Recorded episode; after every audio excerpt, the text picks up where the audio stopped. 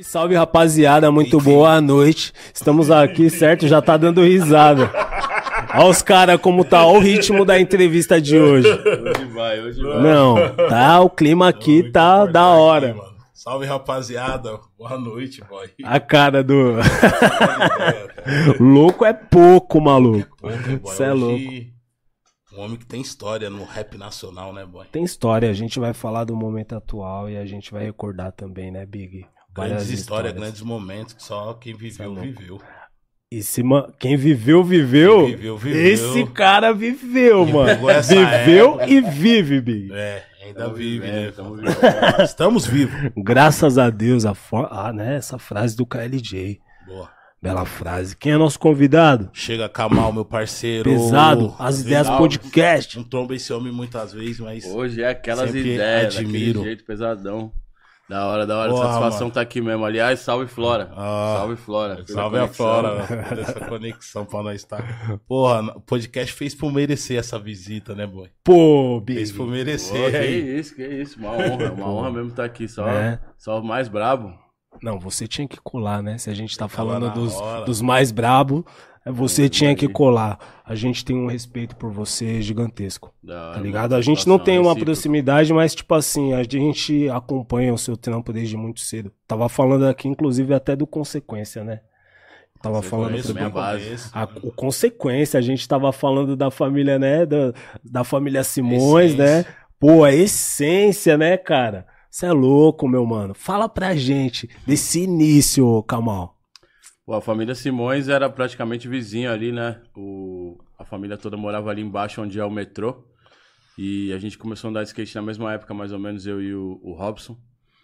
E a gente se conheceu andando de skate. Quando eles mudaram pra rua de cima, a Paranabi, que a gente começou a andar mais junto.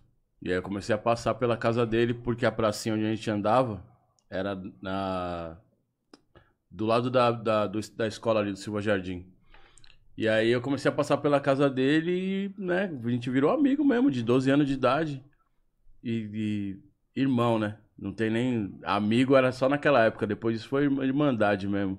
Então eu vi ali muita coisa acontecendo e comecei a me interessar pela movimentação, assim. Interessar porque, assim, mal sabia eu a história do rap nacional acontecendo ali, né? Que louco. Porque eu vi. Eu vi o, o Racionais ensaiando Racistas Otários em cima de Ice Cube, tá ligado?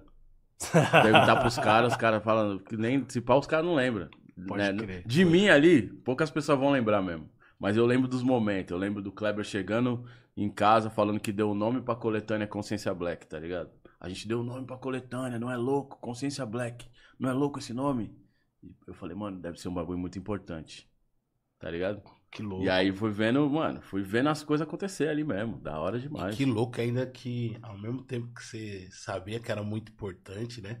Você ainda não tinha toda a dimensão Sim, do então. hip hop, né, cara? Eu sabia sem Tipo saber. eu assim, falava assim, mano, é um E bagulho você importante. queria estar ali, né, Sim. cara? Era alguma coisa te Eu falando tava que você ali. é- Sim.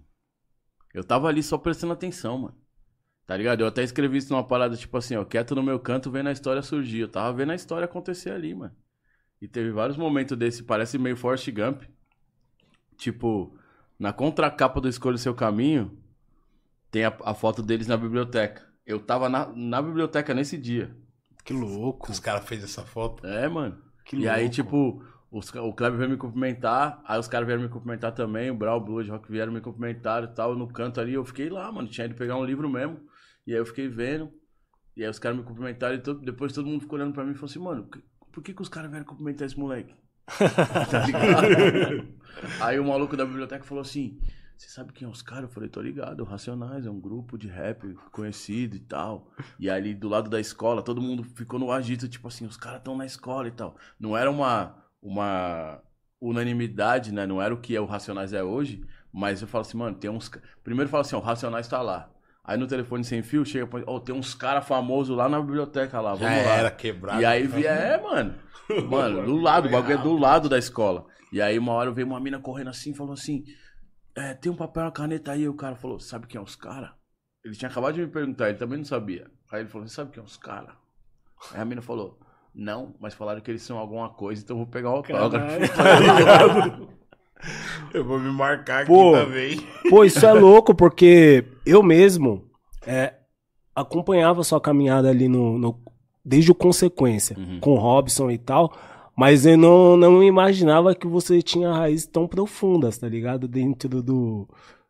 Em relação à família dos caras, tá Sim, ligado? sim. Tipo, que você conheceu os caras desde muito cedo, tá ligado? E que os caras influenciou, influenciou de uma forma positiva no, no seu corre, tá ligado? Assim, é, em termos de ensinamento, tá ligado? Não tô falando que te empurrou e que fez o Kamal, não, tá ligado? Eu não quero, pra não soar como um É, desrespeito. Eu sei que é pra um você, também, é, mano. eu sei que pra você, tá ligado? Mas pra eu não, sei lá, de repente não cometer nenhum deslize, tá ligado? Eu não sabia que você tinha essa Sim, diretamente. essas raízes tão Eu sou o mais velho, né? no- do filho do- dos filhos do meu pai e da minha mãe ali, eu sou o mais velho. E aí o meu irmão mais velho acaba sendo o Kleber, mano. Pode crer. Porque ele era o que a gente sempre tava prestando atenção, vendo o que ele fazia, ouvindo, ele dava as ideias pra gente, já falava assim, ó, tem que fazer isso, isso e isso, não pode fazer isso, isso e isso. Eu acho que é legal vocês lerem isso aqui, vocês saberem disso aqui. A gente sempre prestou atenção nisso demais, mano. Todo mundo que frequentava a casa dele ali, principalmente na Paranabi, depois foi para as outras casas mais próximas ali, mas todo mundo ali, sem, sem saber, tinha ali como um centro cultural, mano, da Zona Norte, tá ligado? Pô, porque o Brauzão, quando veio no nosso podcast, ele falou assim, ele falou, mano, o Jefferson é, é, foi quem é, apresentou O pra livro. gente o livro do Malcolm, tá ligado? E ele falou, mano, esse livro foi, foi ali. importante, mano. Mano, eu tá cheguei ligado? lá, esse livro tava. Tipo assim, eu não lembro se foi exatamente quando eu cheguei, mas eu lembro que eu cheguei um dia e esse livro tava lá e eu li esse livro, mano. Você leu esse eu li livro. esse livro. Eu li esse livro. O E aí quanto depois eu fiquei procurando muito tempo pra comprar um igual, aquele é, editora Record, se eu não me engano, Aham. o original. Aí o bagulho é igual o disco, é a prensagem original. Aquele lá é a prensagem original. E eu comprei uma edição em inglês depois, eu não parei pra ler ainda. Mas eu, eu tinha o Negras Raízes na minha casa, que minha mãe assinava o, o Círculo do Livro, que era uma tipo uma assinatura de livro mesmo. Mas e o, o autor é o mesmo do Malcolm X. Então eu, eu li esse livro e assisti o filme depois. Então, mano, ali é importantíssimo, importantíssimo. Eu não. Talvez eu saiba, mas eu não lembrava que era o Jefferson que tinha levado esse livro pra lá. Mas o Jefferson era o cara que trazia muita coisa assim. Eu ia lá pra ler a, a história em quadrinho dele, X-Men, direto. Que louco, Pegava né, mano? Porque. As HQ. Que louco, porque você ia lá, você via geralmente, vai, o Kleber com os discos, que nem você falou, pô, eu via os caras ensaiando. É, geralmente, quando a gente é, se inspira em alguém, a, a gente não se aprofunda em determinadas coisas, né, mano? a Verdade, gente mano. pega aquilo ali, tipo, não, eu quero ser um letrista, mas, isso, tipo. A pessoa não procura um estudo, tá ligado? Muitas Uhum. vezes não procura um livro pra ler, é, não procura um- o caminho da faculdade, né? Que você É porque parece Pô. fácil, né, mano? Ser letrista para as pessoas, é encaixar as palavras e é o elemento mais barato, eu sempre falo isso. Porque assim, pra, pra dançar, pra estar no breaking, você tem que ter um talento Tem que e uma, uma estrutura corporal que, mano, te facilita nisso. Não é só o talento, tem um monte de coisa. O treino, o, a- mano, o corpo tem que estar funcionando mil grau. Né. Toca disco é o mais caro, ser DJ é o mais caro. Porque assim, tem que comprar equipamento, comprar disco na Seis época. conto, pá. Hoje em dia comprar comprar é, computador, mesmo que você vai investir num celular, uma Aham. controladora, tá ligado? Você tem que ter o, a- o dinheiro pra ter essa parada física. Aí, mano, o grafite também tem um certo investimento e tem um talento também. Tem que ser Então ele exige, ele exige, mano. Todos esses elementos exigem. Pra fazer rap, a gente sabe o quanto é difícil. Mas pra quem tá vendo de fora de relance, parece que não precisa de muita coisa. Sim. Por isso que a gente vê muita gente falando assim, não, eu escrevi um rap aí, tô fazendo. Agora que tem batalha, todo mundo fala, ah, isso aí. É fácil. Eu vou zoar o mano ali, isso aí nós já faz na rua de normal, tá ligado? Porra, isso aí nós Entendeu? já- Pô, mas eu tô falando isso, eu tô falando isso porque isso foi inclusive um erro meu enquanto MC, tá ligado? Uhum. Eu não me aprofundei tanto. E a gente muitas vezes vê que você é um cara que, que faz parte também, tá ligado? De, de várias fases do, do, do, do próprio rap, tá ligado? E que você continua ativo, tá ligado, meu mano? Ou seja, verdade, essa formação, toda essa busca que você fez é, é, é, talvez justifique, né, mano, seu tempo, a sua permanência de, de voo Porque dentro esse- da é- parada, saca? Verdade, né, boy? Porque ele É, mas teve vários motivos pra até mudar. Aí, mas falou, não, mano, voltou na minha base, na minha essência, de musicalmente. Quando você fala que não se aprofundou, também pode ter um fator que é o seguinte: você tá cercado pela parada. Hum. Então, tipo assim, eu já tô fazendo, já tô fazendo parte. Talvez você, a gente tenha uma parada de achar que sabe o suficiente. É. Isso é normal. Uhum. Isso é normal. É tipo, você tá na escola e fala assim, não, isso aqui eu consigo fazer pra passar. Uma coisa é você fazer pra passar, outra coisa é você aprender. Então, às vezes, não é, não é nem culpa sua. É, mas O, o entorno te, te, te fez pensar que você já sabia o suficiente. É, Isso é louco, porque eu olho pra você, eu vejo um gigante, mano. Porque você é, faz música, você produz, você. Vamos falar disso, hein? Um bom Você produtor. é, o homem é apresentador Os cara dos bons. conhece, né, certo? cara? É apresentador dos bons. E, tipo assim, né, quando a gente fala, porra, um currículo invejável. Tipo, na verdade não é, tá ligado? É um currículo de pessoas que, que se aplicaram Buscou, né? pra, pra, pra fazer a parada, pra buscar. E a gente admira isso, tá ligado? Eu sou muito curioso, mano. Muito curioso, assim, de ser interessado mesmo. Eu aprendi inglês sozinho por conta disso. Sozinho. Sempre- sozinho. Que louco. Tipo, sem aula, assim, sem um curso, sem um professor de inglês. Então eu fui ouvindo, prestando atenção, buscando conhecimento mesmo ali, dicionário, folhinha de, de curso de inglês que tinha tradução de letra, aquelas letras dos anos 80 lá, é, que tocava no rádio mesmo. Isso daí me fez aprender inglês. Então, depois de um tempo, eu era alguém que alguém perguntava assim: o que, que tá falando nessa música aqui? Ah, isso aqui tá falando tal coisa, que eu queria saber. Aí depois eu compartilhava, eu falava, mano, você viu que ele falou isso, isso e isso? Aí depois o cara perguntava, e aqui, que ele falou o quê? Começou a rolar isso pra caramba lá, tá ligado? Principalmente ali na, Puta, e amigo também é no curioso. Centro Cultural, no Centro Cultural Pô, Simões. é muito louco, porque eu Eu já vi, eu já vi coisa. entrevista, inclusive, que é o homem traduzindo, tá ligado? É tipo, uma, uma treta, hein, mano? é louco você pegar uma referência sua, tá ligado? E falar assim, porra, sei lá, ou alguém que você admira e de repente você falar, porra, eu tô traduzindo um bagulho pra essa pessoa aqui, mano. Nossa, é louco. Isso daí é- da ref. É muito foda. Quando foi lá, eu, eu, Brown de Rock, ensinando o, o Premiere a mexer na MPC, falou, mas o cara veio de lá, mano, como é que ele não sabe mexer nessa MPC? Aí ele, eu perguntei pra ele, ele falou assim, não, mas que essa aqui não é a máquina que eu uso. A máquina que eu uso é a MPC 60, é muito diferente. Aí nós olhávamos pro outro assim, aí, não, é assim, ó. Tem diferença mesmo? Tem, tem. Tem diferença de som, tem diferença de. de. Coisa mínima, por exemplo, uma coisa que a gente já tá acostumado hoje em dia, a gente vê a onda, vê no Cerato, vê no celular, vê no, no, no bagulho pra gravar. A MPC 60 e a 3000, elas não têm a onda, elas só o número e o ouvido, mano. Cara, então tem que ter acessibilidade do DJ. E aí quando você, tipo, tem muito. é, Pros caras ver a onda é uma distração. Quando você tava na MPC 60, você ia pra outra, você fala assim, não, isso aqui Você vê até o lugar do corte ali. e tal, né? Exatamente. Depois você pega, pega essa manha, tá ligado? Hoje em dia eu olho no computador é rapidão. Mas eu olhava ali, aí eu ouvia, aí eu batia. Mas eu ainda faço assim. Eu, eu tenho o conhecimento analógico e aplico na, na ferramenta digital. Você Então, sabe que tá certo, é, mas só pra Aí eu falo, não, tem alguma coisa errada aqui. O que, que eu posso fazer? Eu vou procurar. Não, eu posso olhar. Eu, eu olho, aí eu paro de olhar e escuto. Hum, agora deu certo. Aí vou. É uma coisa que parece mínima hoje em dia, mas antes os caras não tinham esse recurso.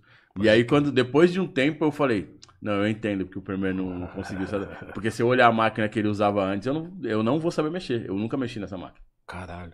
E é o prêmio é, pai. Só, um, só o Premiere. não, eu tô falando, eu e o Big vindo pra cá, vou repetir, eu falei pro Big, eu falei, o Big, teve uns rolês que só o Kamal e o Paulo Brau fez, mano. só esses caras fez. A gente pensa que a gente viveu, mas Tem esses caras aí tem cara- uns rolês que só os caras fez, Paulo mano. Paulo Brown é inspiração mesmo, hein, mano. Sempre via ele falando inglês, entrevistando os caras, conhecimento, trocando essas ideias no rádio.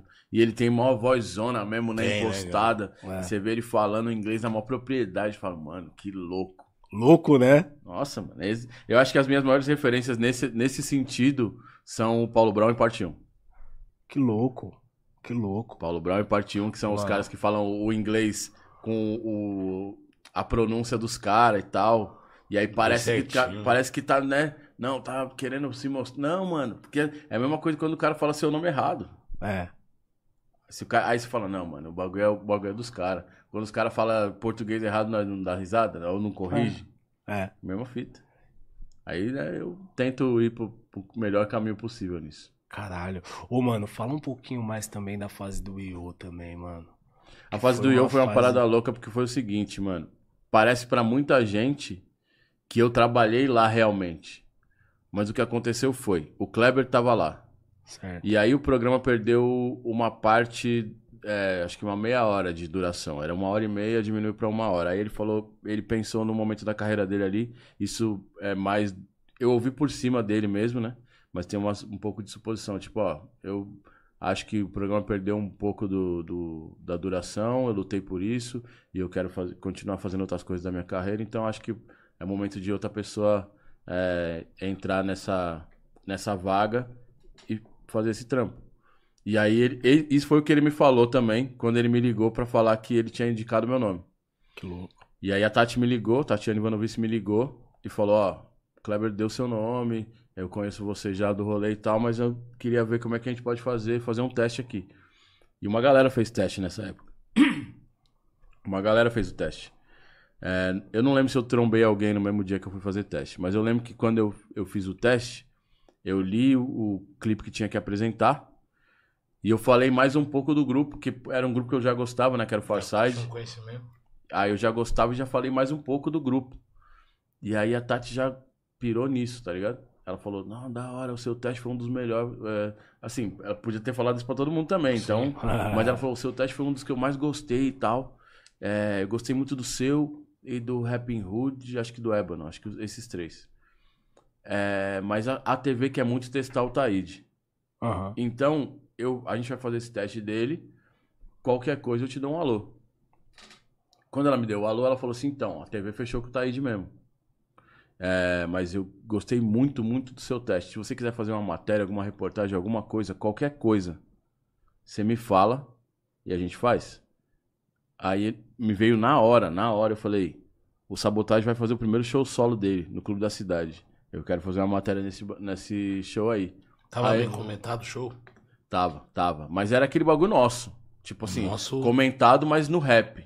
Não era uma parada ainda, né, que, que saiu além do rap. Aí eu falei assim, não, eu quero fazer a matéria nesse bagulho aí. E ele já tinha ido no Yo uma vez com o Kleber, né? Quando ele foi com a RZO. E aí ela falou, não, beleza. A gente dá a equipe aí pra você fazer a parada, vai um avante buscar, isso, isso e aquilo. E, e não me deu pauta, não me deu nada. É, você vai fazer, do seu jeito. Puta, que entrevista louca, né, cara? E bagulho, Marcou, tipo assim, né, cara? o Anderson Porque- me fala de vez em quando, fala assim, mano, aquela entrevista lá pra nós é, é histórica, mano. Tem vários, tem vários manos lá, né, mano? É. Todo mundo tava lá, mano. DBS SNJ, tava lá, os DBS. caras, mano, o bagulho foi muito da hora. E, tipo assim, era o meu ambiente já, né?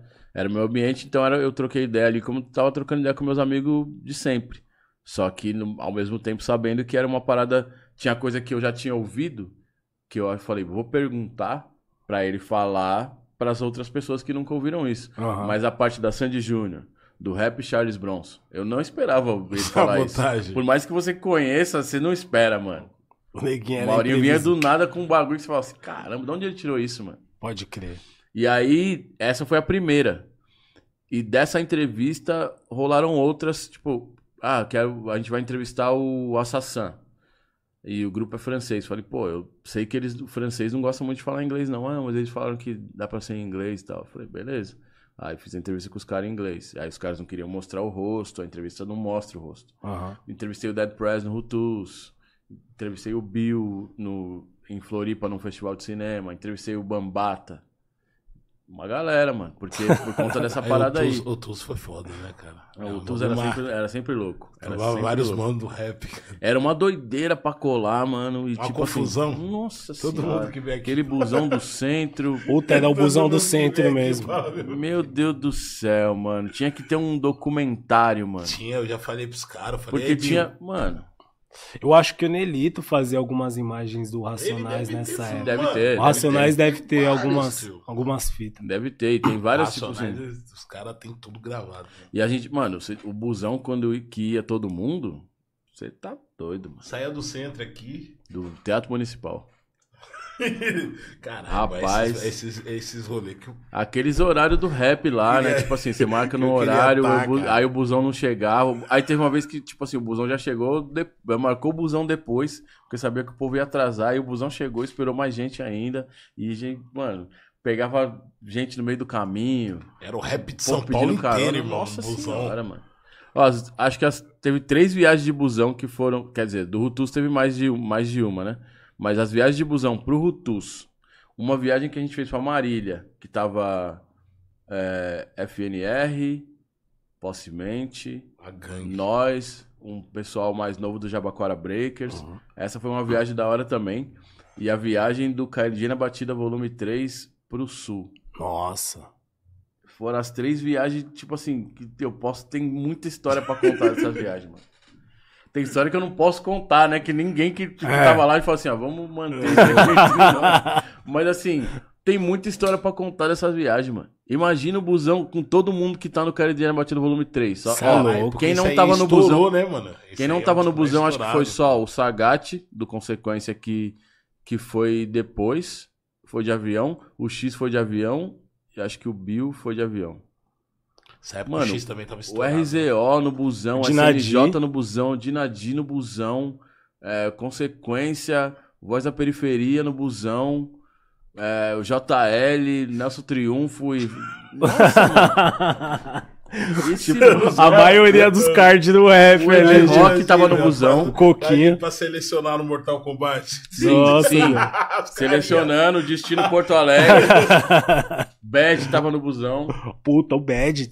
Tribunal Popular Porra, na. Bad miliano, mano. O Bad, Tribunal. aquele salve, o Bad é monstro, mano. Perto Cê é louco. play, Aumente PA. Sim, Você mano. é louco, essa daí marcou também. Mano, todo mundo nesse busão. Isso que é mano, 2003? Foi 2001. Pô, a gente tá citando aqui uma galera, né, que levava aquele rap mais pesadão, né, mano? Aquele rap mais politizado e tal. Você é um cara frente. politizado, porém você veio com uma outra proposta, mano, um- uma outra estética da parada, tá ligado? A gente consegue ver que você absorveu muita ideia assim, Uma mas que você deu a jazz, sua né, bro? mas que você boy. deu, é, que você deu a sua cara, tá ligado, pro seu trampo, meu mano. Como que foi esse processo pra você? Tipo, você enfrentou algum tipo de resistência até mesmo por parte dos caras assim na na época? Fala, pô, esse rap aí. Ah, isso aí teve. Tá faltando mais, hein, mano? É, Porra, mano. mano, Teve, tá vez, louco. teve vez eu gravar assim e falar assim, pô, tá meio sem vontade. Aí eu falei, tá bom. Mas assim, é, depois a gente percebe que a gente não tava errado em manter essa postura, né? Tipo assim, não, mano, esse é meu barato mesmo. Eu, tava, eu li o livro do Hakim, e quando o Hakim foi gravar a primeira vez na casa do Mauri Mall, que já, tra- já trabalhava com uma galera, com Big Daddy Kane, que eram os caras mais pá do momento, o Hakim foi gravar, e aí o Hakim canta na moralzinha, tipo, é, Parece que tá contando uma história. é, né? mano, ele tá Tipo trocando ideia e, tipo, ele tem uma outra cadência. O cara mudou o rap, mano.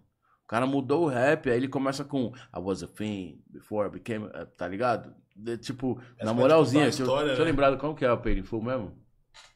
Uh, thinking of a master plan. Cause ain't nothing but sweat inside my hands. So I dig into my pockets, how my money spent. So I dig deeper, still coming up with land. So I... Ele vem bem na, bem na moralzinha, falando, tô pensando num plano, aí, tipo, quero arrumar um dinheiro, bota a mão no bolso, não tem nada, eu boto pra ver se mais fundo no bolso e ainda tá saindo só a poeirinha do bolso e tá trocando essa ideia na moralzinha.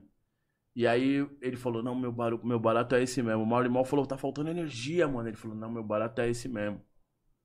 E aí o barato dele mudou. Mudou o rap todo, mano. Porque antes dele Ah, os caras não tinham esse tipo de né? cadência, mano. Por quê? Eu te falo isso assim, porque hoje em dia, é, com todo respeito a todos da cena, tá ligado?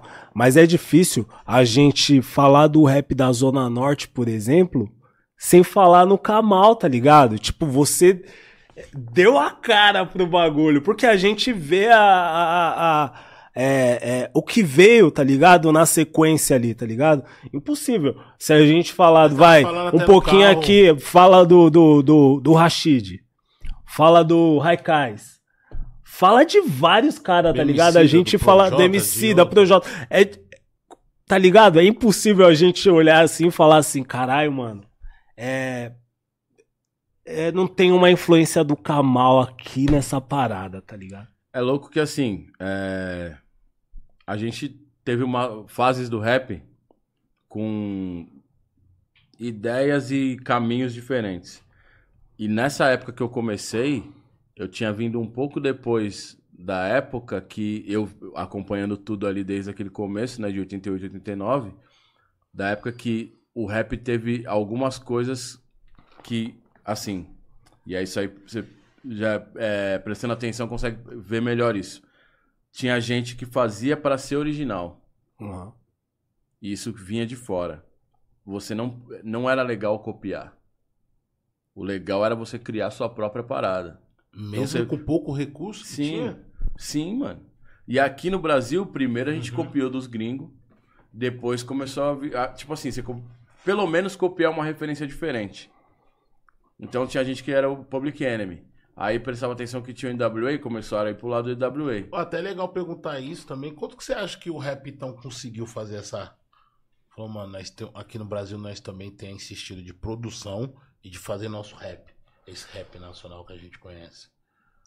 Ah, mano, é difícil, assim, é, porque a gente tem conexões diretas até hoje com, com o rap gringo, mas tem muita coisa que os gringos veem que a gente, estando aqui, não percebe. Que os caras falam assim, mano, vocês têm uma essência que a gente não vê mais lá fora. A gente já ouviu isso do, do- desde o Chuck D até os caras mais novos, tá ligado? Que monstro. Tipo, pô, vocês- mantiveram uma essência aqui que se perdeu lá fora.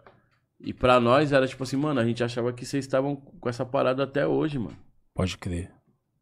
Certeza que, mano, que o Brown e o LF olharam pro Public Enemy e falaram, mano, Public Enemy é um bagulho mais louco e, é, tipo, nós tem que fazer o barato. Você vê os caras contando a história do Public Enemy, mano. O, o esforço que os caras faziam pra colar pra ver o show, pra participar do show, pra vida, né, trocar cara? ideia com o Chuck D, tá ligado?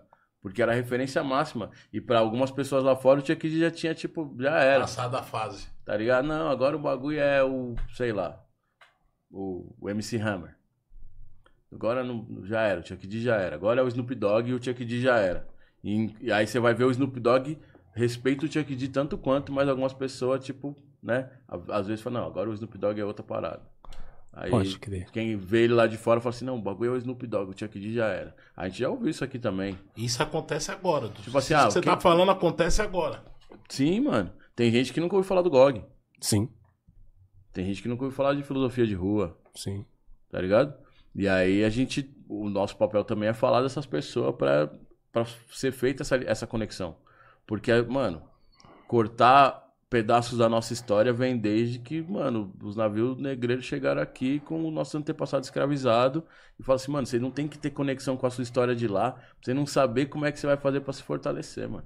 Aí, geralmente é um discurso que a gente vê Vocês muito. rua, se vira aí. Que É. é geralmente é um discurso que a gente vê muito nas redes sociais, né, mano? Tipo, às vezes até mesmo trap. Ah, o trap não, não, não, não, isso daqui não é rap. O trap não tem nada a ver. Os moleque fez o bagulho e tá aí, tá ligado? Tipo, e, e eu vejo que os caras ju- quer cortar essa ligação justamente Não pra por quê. não, pra não ter esse. Não vou falar compromisso, tá ligado? Porque eu acho que é uma palavra também muito Eu acho que pesada. é eu isso, acho que, tipo assim. O rap ainda tem um compromisso. Eu acho que tem, tem uma parada que você, que você tá falando que faz muito sentido, que de cortar pra não ter o compromisso. Tem acho, gente que. Tem Falou gente forte. que tenta é, des- é, deslegitimar o trap e falar que não é rap. Hum. Tem gente que é do, do chamado rap, né? Que é o guardião, guardinha do rap, que tenta deslegitimar o trap. E também, ao mesmo tempo, tem gente do trap que fala assim, não, nós não é isso aí, esse rap não é aí não, rap, mano. nós não é rap. Que não sente Porque aí, necessidade tipo alguma assim- de respeitar os velha guarda. Exatamente. Assim como os velhos guardas falam assim, mano, esses moleques não tem nada a ver com nós e nós não tem nem que trocar ideia. Tá ligado? É, mano, tem o rap que você gosta e o rap que você não gosta. Mas não deixa de ser rap. Assim como, mano, a gente deixou. Acho. A gente deixou o, o funk, é, principalmente o mais antigo, falar que. Vai, ah, o funk, esse funk não é rap, não. E aí os caras falaram assim, ah, então beleza, então nós não é rap. Nós não é rap, então vai nós fazer é funk, barato. então toma. Beleza. Mas, mano, a, a conexão é inegável. Essa conexão tá se retomando agora. Verdade. É que né, veio cara? trap funk, né? É, E porque o BPM é louco. parecido, É. a temática, tipo. Ah. E, E aí e a- esse funk é bem brasileiro, ele não tem muita Sim, mano. coisa americana. Sim, cara. ah, foi original É. do Miami Bass. A conexão com o Miami Bass já virou uma outra parada já faz Mudou um muito tempo. pouco mano. já, né? Já Mudou, muito, mudou muito. Mudou muito. E agora com essa parada do trap mudou mais ainda, mano. Você vê o- esses produtores de funk, né, mano? Os caros estão fazendo música Sim. também. E é o cara. que ele falou também. É, hoje em dia a gente vê muitas pessoas lá fora, inclusive, né, mano, citando o, o estilo de funk que os caras estão fazendo Essa- aqui, essa- né? essa Que pra eles é rap, do Brasil, né, mano? É, tipo, se criou uma parada muito foda, né? É. Quando todo mundo se encontrou, né, viu os caras do rap, do funk, um bagulho que já era pra tá aí na. É, mano, mas É a é mesma rap, batida é um, faz mas É, tempo. tipo uma, é um rap com uma outra vertente, outro tipo Sim. de batida. A gente tenta é, dividir o rap aqui. Dividir não, né? Mas categorizar o rap. É o rap do São Paulo, o rap de São Paulo, rap gaúcho, rap não sei o quê. E às vezes é muito uma mesma parada, porque não é que nem nos Estados Unidos que o rap de. O rap de Atlanta é muito diferente do rap de Los Angeles. Quer dizer, o de Atlanta de Los Angeles era bem mais próximo. Mas é muito diferente do rap de Nova York. Aí o rap de Nova York agora faz o que o rap de Atlanta já tá fazendo há um tempo. Uhum. E agora dizem que Nova York não tem mais uma identidade de Nova York. O que eu concordo em, em várias partes. Porque, eu, Porque eles falam assim, mano, misturou vamos- também, né? É, vamos Tem tentar fazer tem o um que os drill cara- dentro de Nova York. Então, tem um trap, os caras Vamos têm- tentar fazer o que tá fazendo sucesso. Muita, muita gente de Nova York tentou fazer isso aí também. Os Tem coisa que é novos. por gosto. Tem coisa que é por, tipo assim, mano, o que tá pegando é isso aqui, vamos fazer isso Mas, aqui. mas aí, Camal, aí o que que nós volta? Pô, nós vê essas mudanças, todos esses views, tô ligado? Aí no final quem leva o prêmio é o Kendrick Lamar. Você vê que os caras têm apreciação à música, tá ligado? Uhum. Por mais view que você pode ter num som, tá ligado? Os caras vai se voltar à música. É que tem cara que não liga pro prêmio tá também, né? Tem cara que liga pro prêmio como um status e tem cara que não liga pro prêmio também. Ah, não, os caras não entendem nada de. Esses caras que estão dando prêmio não entendem nada do, do- da parada que eles fazem, porque nós tem mais view, nós tem mais play, nós tem mais fã, nós tem mais. Aí a turnê. Nós vende mais. A turnê que mais arrecadou dinheiro. Kendrick Lamar. Mas eu vi uma entrevista do KSO, na verdade, um corte. Ele, ele deu uma. Falou uma papo os caras lá Falou. do Miami, né, mano? E eu concordo com os caras também, né, mano? Concordo muito com ele, porque aqui no Brasil nós não tem isso, cara. Nós não consegue premiar nossos artistas como rap. Por isso que eu acho que era importante o TUS, querendo ou não, Sim. valorizava a cena, irmão. Tá Aí tinha, tinha o melhores Pode do ter a ano. treta que for, tá ligado? Rutus. Mas valorizava a cena, tá ligado? Então, mas o louco é que assim, o que o Wrestling tá falando é, vocês por muito tempo discriminaram a gente e aí agora vocês querem celebrar 50 anos, sendo que vocês por 50 anos ignoraram a gente e tal. Eu acho que ele tá certo.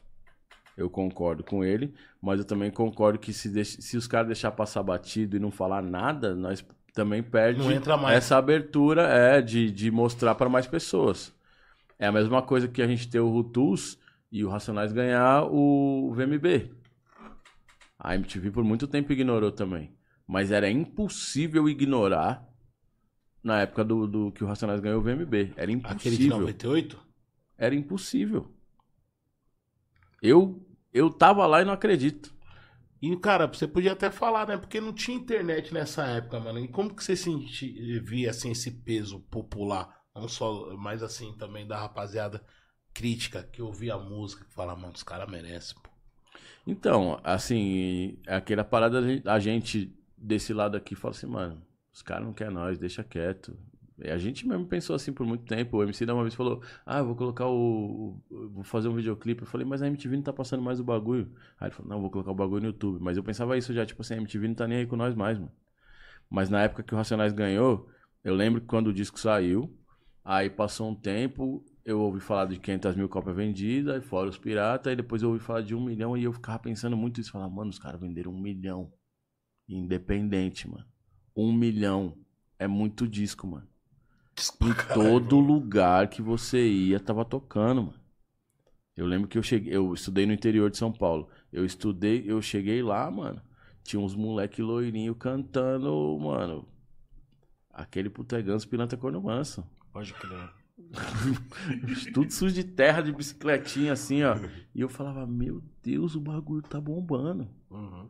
E na postura, sem fazer concessão pra. Tipo, também a gente acompanhou isso por muito tempo, né? A gente não vai em tal lugar.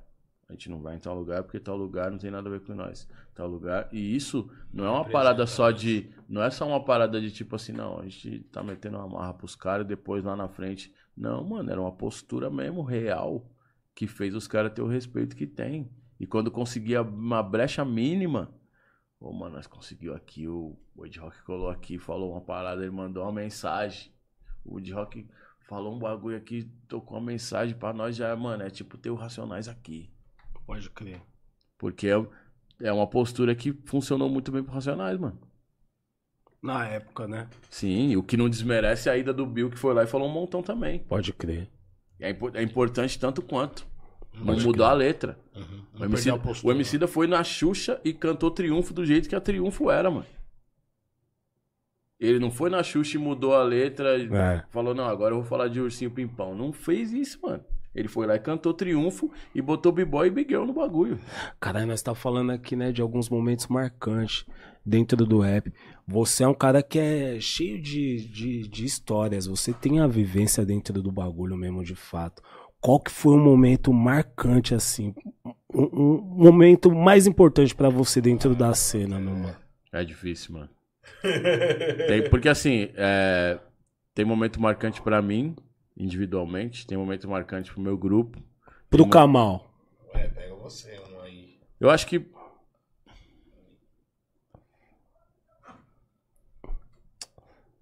O homem tem vivência. Mano, é muita coisa, mano. É muita coisa. Mas eu acho que. Um momento marcante pra mim. O, o, o Kleber, ele sempre apoiou a gente, consequência. Mas ele nunca foi a pessoa que apoiou, tipo, dando toda a cartilha e, e passando pano e falando, não, cola aqui, cola ali, mas sempre indicou o caminho. E todo mundo, mano, eu conheço o, o Racionais, como as- os quatro do Racionais, desde que eu era moleque, mano. Mas eu nunca cheguei e falei assim, eu tô fazendo rap, tem como, não sei o quê, papá. Quer A gente meu som? sabe. Então, a gente sabe como que é. Tá fazendo? Do nada, olha, presta atenção, falando. Hum, chega aí. Você vai fazer isso aí mesmo? É isso aí, tal, isso, isso, isso e aquilo. E aí, uma vez a gente fez um show do Rotação 33, se eu não me engano, no Mixtape. Sesc Pompeia. Aí tava rolando uma- um momento de freestyle e o Kleber me chamou, falou assim, ó, você começa, aí deixa os caras rimar e você termina. E aí, acho que, não sei se foi, acho que foi nesse dia que eu puxei o MC pra cima do palco. E aí eu ia terminar, e todo mundo rimando e tal. E acho que o Brau participou desse show. O, o Brau tava lá. Eu não lembro se ele participou do show, mas eu sei que ele tava lá. Porque essa é a parada do momento importante. É, O disco pulou, literalmente. O vinil pulou. E aí eu falei alguma coisa de KLJ volta no tempo. E, aí, como a gente já sabe, Ele ele, ele pega, né? o bagulho. O bagulho, mano, o bagulho veio assim, todo mundo. e- Aí nós saímos de lá, fomos pro Sintonia. Aí o Brau chegou em mim do nada, assim, na- no meio da escada do, do Sintonia. Ela falou assim: Teve uma hora lá que eu achei que você ia perder o passo e você pegou a rima pelo cós, assim, e puxou ela de volta.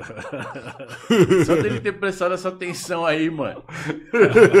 pra mim é um momento importante, tá Que ligado? louco. Eu vou chegar nessa participação aí num dia, mas dele ter prestado essa atenção ali, eu sempre lembro desse, dessa parada. Que sempre louco, lembro mano. disso. Que louco. Tem vários outros momentos, me cham- ter me chamado pra, pra rimar no, no, no Rose Bombom, Black Bombom e tal. Pode crer. Tem Aquela várias última- paradas, várias coisas que a gente fez última junto. terça, né? Mas, tipo, esse é um momento que eu acho da hora. Que da hora. Porque, Pô, assim, vou- não foi uma parada mesmo de. Pô, eu vi e tal, eu vi seu show, beleza, da hora. Não, foi um bagulho muito espontâneo. Eu não fiz especificamente e ele não tava lá especificamente, mas, tipo assim, tô te vendo, Pode crer. Tá ligado? Pô, que da hora, mano. Pô, você Da falou. hora, inspirou, né, Você cara? falou que você puxou o Emicida, né, mano? Você dava um rolê com o Emicida? Como que. que... Mano, eu, é louco que assim, a gente é da mesma área, ele era mais pro fundo lá do, do Cachoeira. Uhum. Jardim Brasil Novo, né? Era o nome Ah, do, do bairro lá. Atrás do, de um clube lá. E aí, um cara me chamou, perguntou se eu queria ir numa rádio e tal, rádio comunitária, tal, tal, tal, e falou, mano, tem um cara que rima, e assim, era a época que o freestyle tava, tipo, difundido, então tinha mais gente querendo fazer, e assim, o, bagulho do freestyle é igual o do futebol, que, tipo assim, o, o, time a ser batido, todo mundo quer, mano, chegar no, na canela no mínimo. É. E aí eu falei, mano, esses moleque vão querer rimar, já tá com todas as histórias preparadas pra rimar e tal, né, contra mim. Mas aí falou assim, não, mano, a gente vai fazer um bagulho que você vai rimar e tal, de boa, aí vai ter um moleque lá que é seu fã e tal, não sei o quê. E aí na hora que chegou lá, mano, o cara falou assim, ah, então vai ser uma batalha. Aí eu falei, batalha, mano? Aí eu olhei lá e o mano era homicida. Só que nós foi se trombar em Alphaville, mano. E aí ele já me conhecia da rua. Ele já Aham. me via por ali pela Mazei, tá ligado? Pode Só que eu crer. não conhecia ele. E a gente se conheceu lá. E aí eu, como mais velho, não como superior, mas como mais velho, perguntei, igual os mais velhos perguntavam pra nós. Falei assim, de onde que você é? Sou de tal lugar, assim, assim, assim. Já te vi em tal lugar, assim, assim. Eu falei, "Ô, mano. quebrada. Aí eu falei assim, ó, mano, eu faço uma sessão de microfone aberto ali no centro, mano. Cola lá com nós. Cola lá que eu acho que as pessoas precisam conhecer seu talento. E aí é que a gente começou a fazer esse espião. Ele começou a colar na Olido, começou a passar pela. Ele passava pela minha casa. Eu moro na rua que é o caminho pra ir pro metrô. Então passava pela minha casa pra ir pro metrô, tá ligado? Tava no metrô, dava um salve. Ô, tô no metrô, cola aí. E aí daí a gente começou a amizade mesmo, mano. Caralho, que bagulho louco, mano. Tô falando, Big. O cara pegou várias fases, mano. Várias Várias, fases. E acompanhar também essa transição do rap, né, boy? Que chegou uma hora ali que a internet chega, que chega as redes sociais, onde o- os moleques sabem usar muito bem, né, mano? Sim. Sabe usar muito bem. E começa uma nova geração, querendo ou não. Uma tá nova ligado? era. Uma nova era, né? Ah. Dentro do rap, né, mano? Que tem uns caras que tinha CD, que antigamente se você ter um CD, você tava grandão, né, mano? Sim. Grupo grande, tem alma, é. É. Cara 105, Eu lembro eu já- dando o peão com o Éder. andado. Com o Éder no meu. No, com o Éder, meu primo. O é, Éder, grande o Éder, nosso irmão do Blue. Sim, sim. E o Éder, tipo, com o CD do Consequência do carro, eu escutando, eu Olha, falei, eu nunca ia saber disso. Eu nunca ia saber o que? O Éder escutava muito Consequência. Eu lembro que eu tava no rolê com o Éder, e tipo, ele, mano, esse som dos moleque aqui, pá, colocou o CD do Consequência, mano. Olha aí, A tá gente vendo? fez mó rolê Porque escutando várias do, do, do, do, antigamente do ter álbum, Consequência. assim. Então, e o louco é que assim, na época, todo Disco, mundo que- né? queria ter um disco. E aí o caminho era. Ninguém sabia o caminho pra fazer um disco. Que isso? Por- Aí o caminho era você assinar com alguém. E esse alguém vai lançar seu disco, vai botar seu disco na galeria, você vai passar na galeria pra ver se tá- seu disco tá vendendo e tal. Esse era o caminho, mano. Que às vezes você tinha 10 anos, 5 anos de grupo. É. Já. Então, eu, com o Robson e o Sagat, a gente lançou o disco, a gente tinha 5 anos de grupo. Aham. Mas até aí- lançar. É, até lançar. E aí eu troquei ideia com uns amigos meus do skate, que tinha uma banda de rock e tal, e o cara falou, mano, dá pra gente você prensar o CD assim, assim, assim. Os caras já estavam vendendo CDR, né? O CD que era tipo pirata. Pode Aí eu crer. falei, mano, vamos fazer o CD prensado, mano. Achei o caminho pra nós fazer o CD prensado. E aí nós vai na galeria e vende pros caras se os caras quiserem, mano. Pode crer. E aí os caras, mas será, mano? Ah, não sei o quê. Aí eu falei, mano, vamos tentar que acho que vai dar certo. E aí a gente, 28 de agosto de 2002, o CD, che- o CD chegou. Eu fui pra porta do show do África Bambata e comecei a vender o CD lá, mano. Vender. Um E uma galera falou assim, mano, o Lakers mesmo falou pra mim uma vez, falou, mano, nós ia na galeria, deixava os CDs lá, pegava às vezes com a gravadora, com a Zimbabwe, sei lá, e deixava lá, mano, com a porte legal mesmo e tal, e deixava lá às- vezes porque os caras tava começando a, ir- a pelo menos ir os próprios grupos na loja pra deixar o disco. Uhum. Porque a gravadora já tinha uma estrutura menor. Eu fui lá diretamente, sem gravadora nem nada, já conheci os caras, falou, mano, nós tá fazendo um bagulho aí, nós já tinha uma caminhada de fazer os shows, né? Aham. Então os caras já conheciam isso. Então falou, mano, da hora, já tô ligado no seu trampo. Você já tinha o bagulho do freestyle, o bagulho da Academia Brasileira de Rima, os shows, tudo isso. Então começou a, a girar a parada ali. Então a gente vendendo CD na porta dos shows, vendendo CD no final dos shows, show de outras pessoas e levando CD na galeria. Quero o corre Isso. que tinha que ser feito. Só que não era todo mundo que fazia nessa época, mano. Depois disso começou a ter os moleques vendendo CD na porta de show. Eu trobei o CD MC da assim, assim que eu conheci ele. Entendeu? Aí o, É, Brau, o mano. Brau falou, tá vendo esse moleque aí, Big? Eu falei, quem? Aí ele, o irmão dele vendendo disco aí, ó. Você entendeu? Aí ele, o MC da tal, ele me apresentou. Nós fazia isso aí em 2002, mano. O MC fez isso em 2009. assim, foi É, porque é louco, né? Tipo assim, é, não desmerecendo o corre e o que o MC da fez, né? Mas, tipo, muitas vezes a gente não tenta se aprofundar, tá, tá ligado? E, e buscar o porquê de muito. Foi um bagulho que deu certo, que ele falou, Não, eu e nessa bala foi aqui. vários caras, Eu porque não foi só ele, falando- foi depois disso foi vários Também vários caras. também que Sim. vendia. Porque demora um, demora um tempo, mano. Demora um tempo para as pessoas assimilar que esse é um caminho. E eu lembro quando ele falou, mano, a gente vai vender o CD a dois reais. Eu falei, mano, será que. Como é que você vai recuperar o dinheiro? Ele falou, mano, eu vou dar um jeito, pode deixar. Porque ele já tinha visto uma parada que nós não tínhamos visto. Ele comprou a copiadora, mano. foi. Então o CD Ele que era achou- dois saía pra ele às vezes 30 centavos. Ele achou o lugar pra comprar a copiadora. Então, tipo assim, ó, ele fez um esquema de, gra- de gravação, mixagem e tudo mais. E aí ele não gastou. Com- e ele pegou o dinheiro que ele tinha, investiu em comprar a copiadora e fazer o CD na mão. Eu ajudei a fazer um monte. Quando saiu o disco, eu comprei 10. Caramba, mano. Falei, não, eu, eu levava pro lugar, eu levava pra, eu Tava mesmo levava pra parceiro, vender. não. Eu levava o disco pra vender quando era meu show, eu levava o disco pra vender, levava ele no meu show. Louco. Vamos comigo ali. Levei ele no, no 2008, no Indie Hip Hop, mano.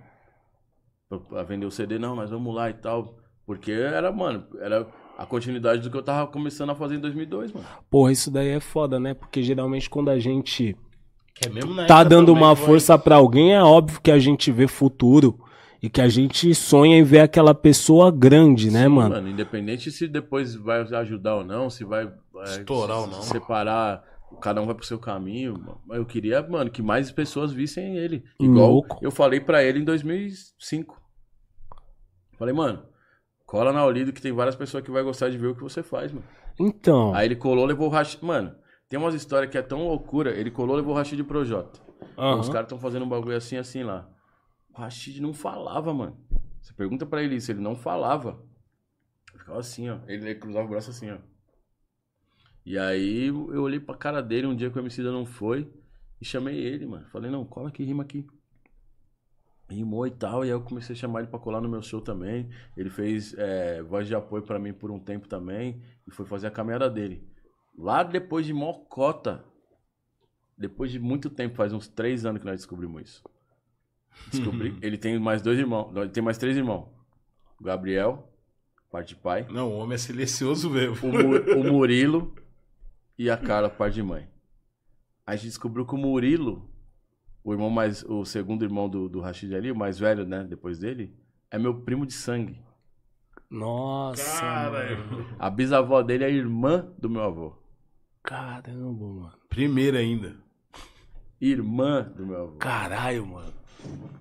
E ele conheceu meu trampo aqui, foi pra Minas, leu uma entrevista a mim em Minas e tal, e nós se aproximamos porque eu olhei pra cara dele e falei, mano, você é um maluco da hora, cola. Não sabia que tinha essa ligação. Nossa, Ele é mano. de Minas? Ele fez não, não, ele, Minas, ele, é, né? ele é da. de- ele nasceu em São Paulo, mas, Mas ele ele. fez. Sabe Sim, por quê, A cara? mãe dele mora em Uma Minas. vez o policial me prendeu lá em Minas, tá ligado? Tô falando. Tô falando que esse cara só anda com o louco aí. Mano, Hum. O policial me prendeu lá, mano. Nós tava no carro alugado, mano.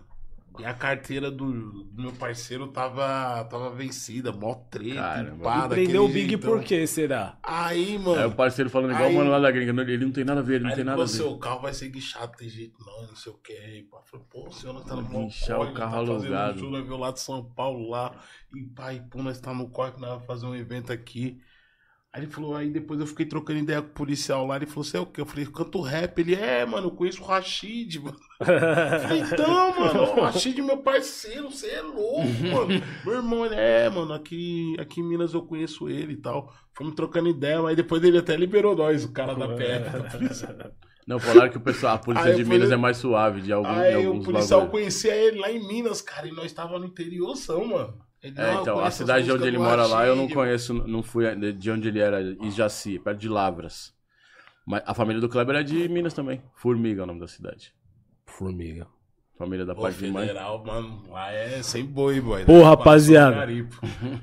É, a gente tá aqui, meu parceiro, meu parceiro é louco, como todo mundo sabe. Pô, todos vocês aí que estiver acompanhando o nosso episódio aí, todos vocês que quiserem enviar perguntas, tá ligado? Dá aquele like também pra fortalecer também o nosso podcast, certo? Quem não conhece nosso podcast, vai lá, se inscreve também, certo? Inscreva-se no nosso canal. E aí, meu parceiro Big da Ah, Godoy? e não pode as esquecer também, né, rapaziada? Você pode fazer seu superchat, dar aquela moral pras ideias. Daquela Pra força? nós sempre tá ligado aqui todas as terças, quinta, nas ideias podcast. É isso. Pô, e o. A gente tá falando aqui daquele rap mais sério, né? De tudo.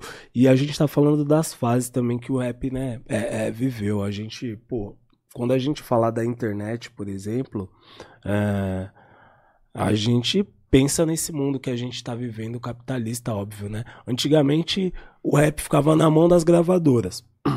A internet veio Quebrou, E mano. quebrou. esse, esse monopólio, beleza.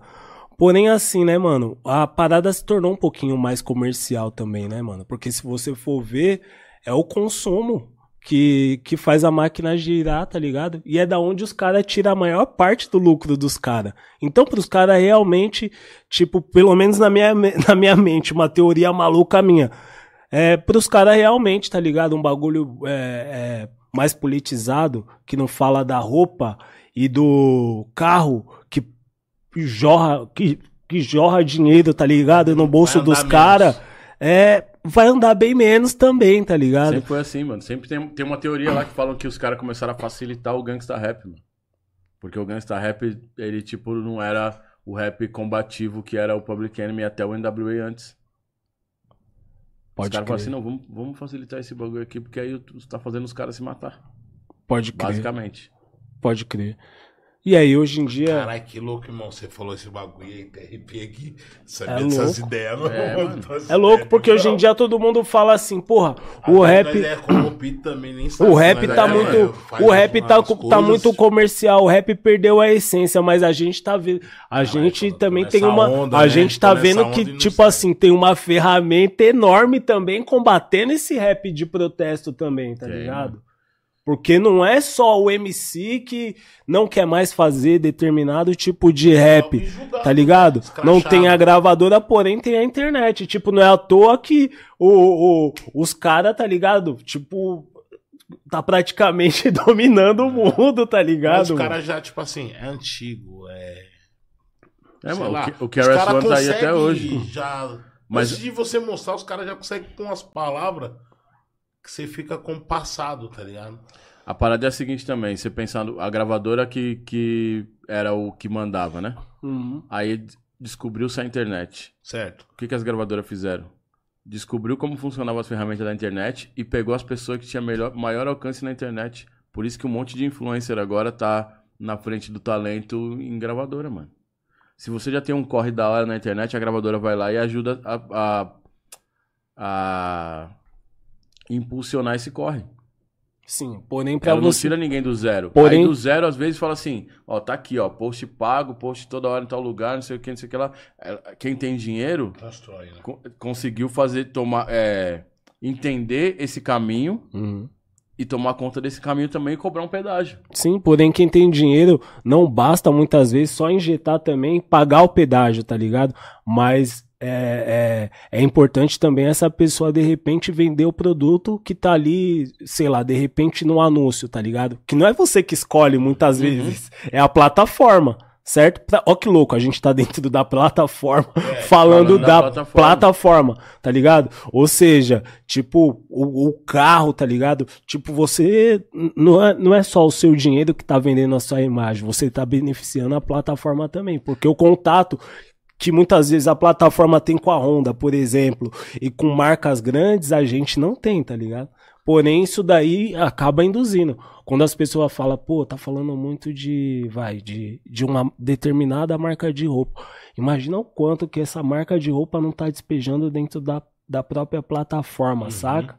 Isso, sei lá, de repente acaba casando muitas vezes, tá ligado? Porque além do dinheiro que você tá jogando na internet, você tá favorecendo eles porque você tá falando do produto que também paga ele, saca? É, Então, meio que- agradece. A empresa A agradece agradece, sempre. quem leva o rap a sério, tá ligado? E quem faz o rap de protesto muitas vezes não tem tanta visibilidade.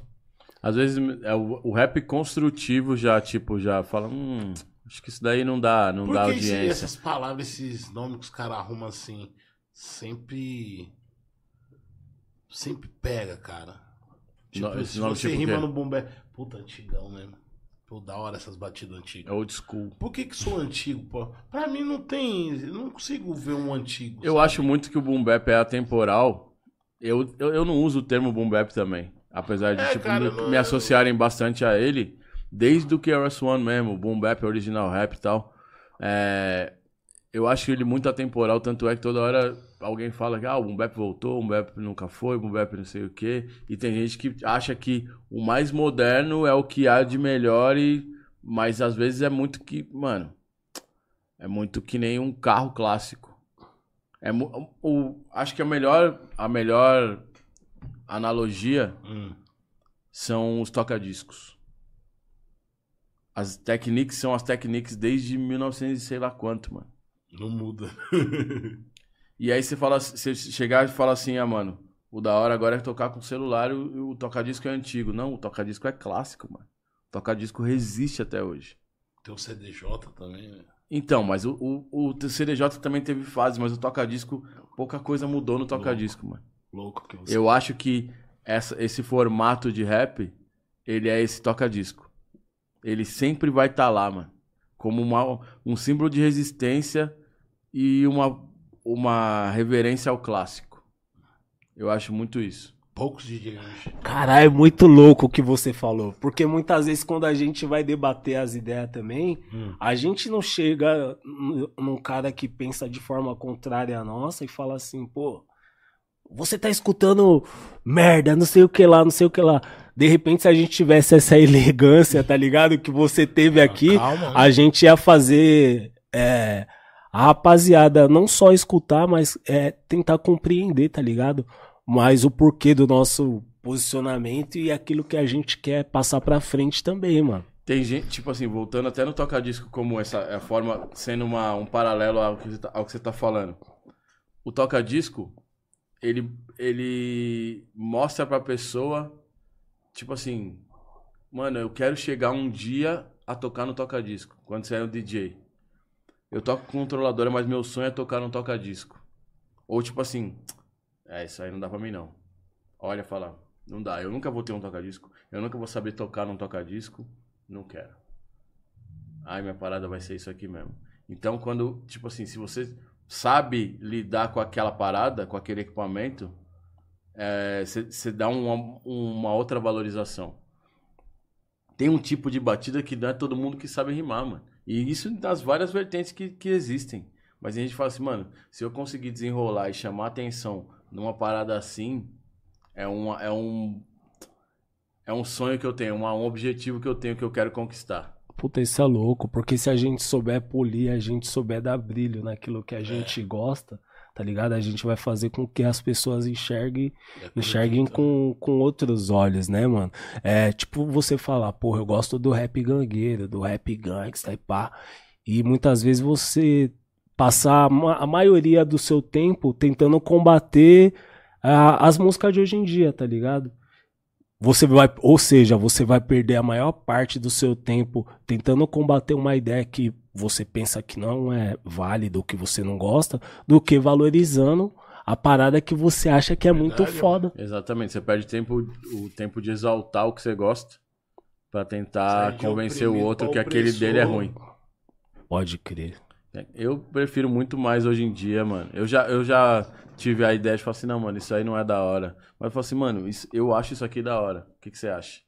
Eu não falo, isso aqui é o melhor que existe. Eu falo, isso aqui eu acho muito louco. O que, que você acha? Aham. É muito. É, é diferente de falar assim, mano, boy, esse, esse, esse aqui é o melhor suco que tem, mano.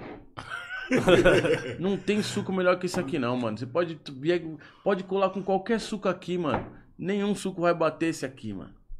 É diferente. Aí você fala, não, mano, você vai defender o seu até o final. lógico. Aí você fala assim, mano, você já experimentou esse suco aqui? Eu acho louco. Acho da hora. Tem uma parada assim que é refrescante, o sabor, não sei o quê. Aí você fala, mano.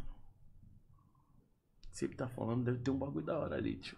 Tá, Vou dar um gole nesse dá um suco. gole nesse suco. Pô, é louco, porque, tipo, mano. Convenceu, né, é, cara? às vezes o cara tá em Convenceu, outra foda. frequência, em outra brisa, e você tá falando, porra, eu tô numa brisa da hora, mas, tipo assim, você não consegue explicar pro mano qual que é a sua brisa, tá ligado? O mano tá vendo aqui o mano chucro, chato, dando mó oreada nele, ou seja, o cara fala, pô, tô aqui mó feliz, eu vou dar um gole na sua bebida pra ficar chucro Eu igual. quero, eu quero estar nessa magia, né, pai? Exatamente, exatamente. Pô, essa tática sua foi de, Pois é, de bands. Do- Você é louco, a gente aprende com o Kamal, Big. O disco do Simples, o disco do Simples se chama Escuta Aí. Exatamente por essa razão, mano. Eu não queria impor a nossa música. Eu falo, mano, a gente oferece, o- a, é a, a mão do Will segurando um fone de ouvido. Uhum. Falou assim, mano, escuta aí, você vê o que você acha. É Pode basicamente isso. A- o do Consequência chama Prólogo, que é a introdução de um livro. Uhum. Ali era o começo da nossa história, dos capítulos da nossa história. Eu ainda continuo nessa referência literária para algumas coisas. O simples, escuta aí. Se quiser escutar, tá aqui, mano. Por que, que a minha música A Quem Possa Interessar se chama A Quem Possa Interessar e não Essa é pra você?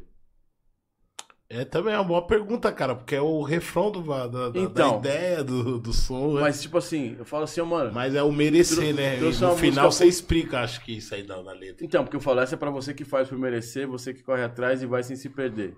Você que faz valer a intenção da. Você faz valer a intenção dessa canção. Mas se eu falar assim, Big, essa música aqui é pra você. Não, gostei não. Aí eu falo assim, ó, tem uma música da hora aqui. Não maneira sei, de mano. Entendi. E, mano, na época que todo mundo falava assim, assim, ah, não quero isso aí não. Aí você fala assim, pô, tem uma música aqui, mano. Aqui, é, se você se interessar, a música tá aqui. Ela pode ser sua também. Essa é pra você? Não, não é pra mim não. Pode crer. É meio isso, meio nessa, nesse pensamento de tipo, tá ali, como uma escolha. Da hora. Pega a referência aí, vocês aí do outro lado, tá bonito. Nós ia ter essas ideias aqui, tá ligado? que é mil grau. Pô, Voz que tá da- aí hoje? Tá nada, né? Ah, o voz, o voz tá ali, ele falou que por enquanto tá São tranquilo. Paulo ama nós, um São beijo Paulo no ama coração. nós, falou, toca a entrevista. Hoje nós tava vindo aqui pra cá, né, mano? Tava mó chuva, tá ligado? Aí o boy falou assim, pô, a música do Kamal é isso aí, Bic. Toda vez nós saímos da favela, tem que pegar um busão, entrar no metrô. A música dele retrata isso aí, mano. Tá ligado? Você acha que sua música ainda, ainda mantém essa conexão com São Paulo? Com a Tem, mano. cidade? Pô, Você louco, mantém isso? louco esse detalhe, porque a gente veio trocando ideia com É, isso e sabe na onde, sabe onde eu senti essa brisa?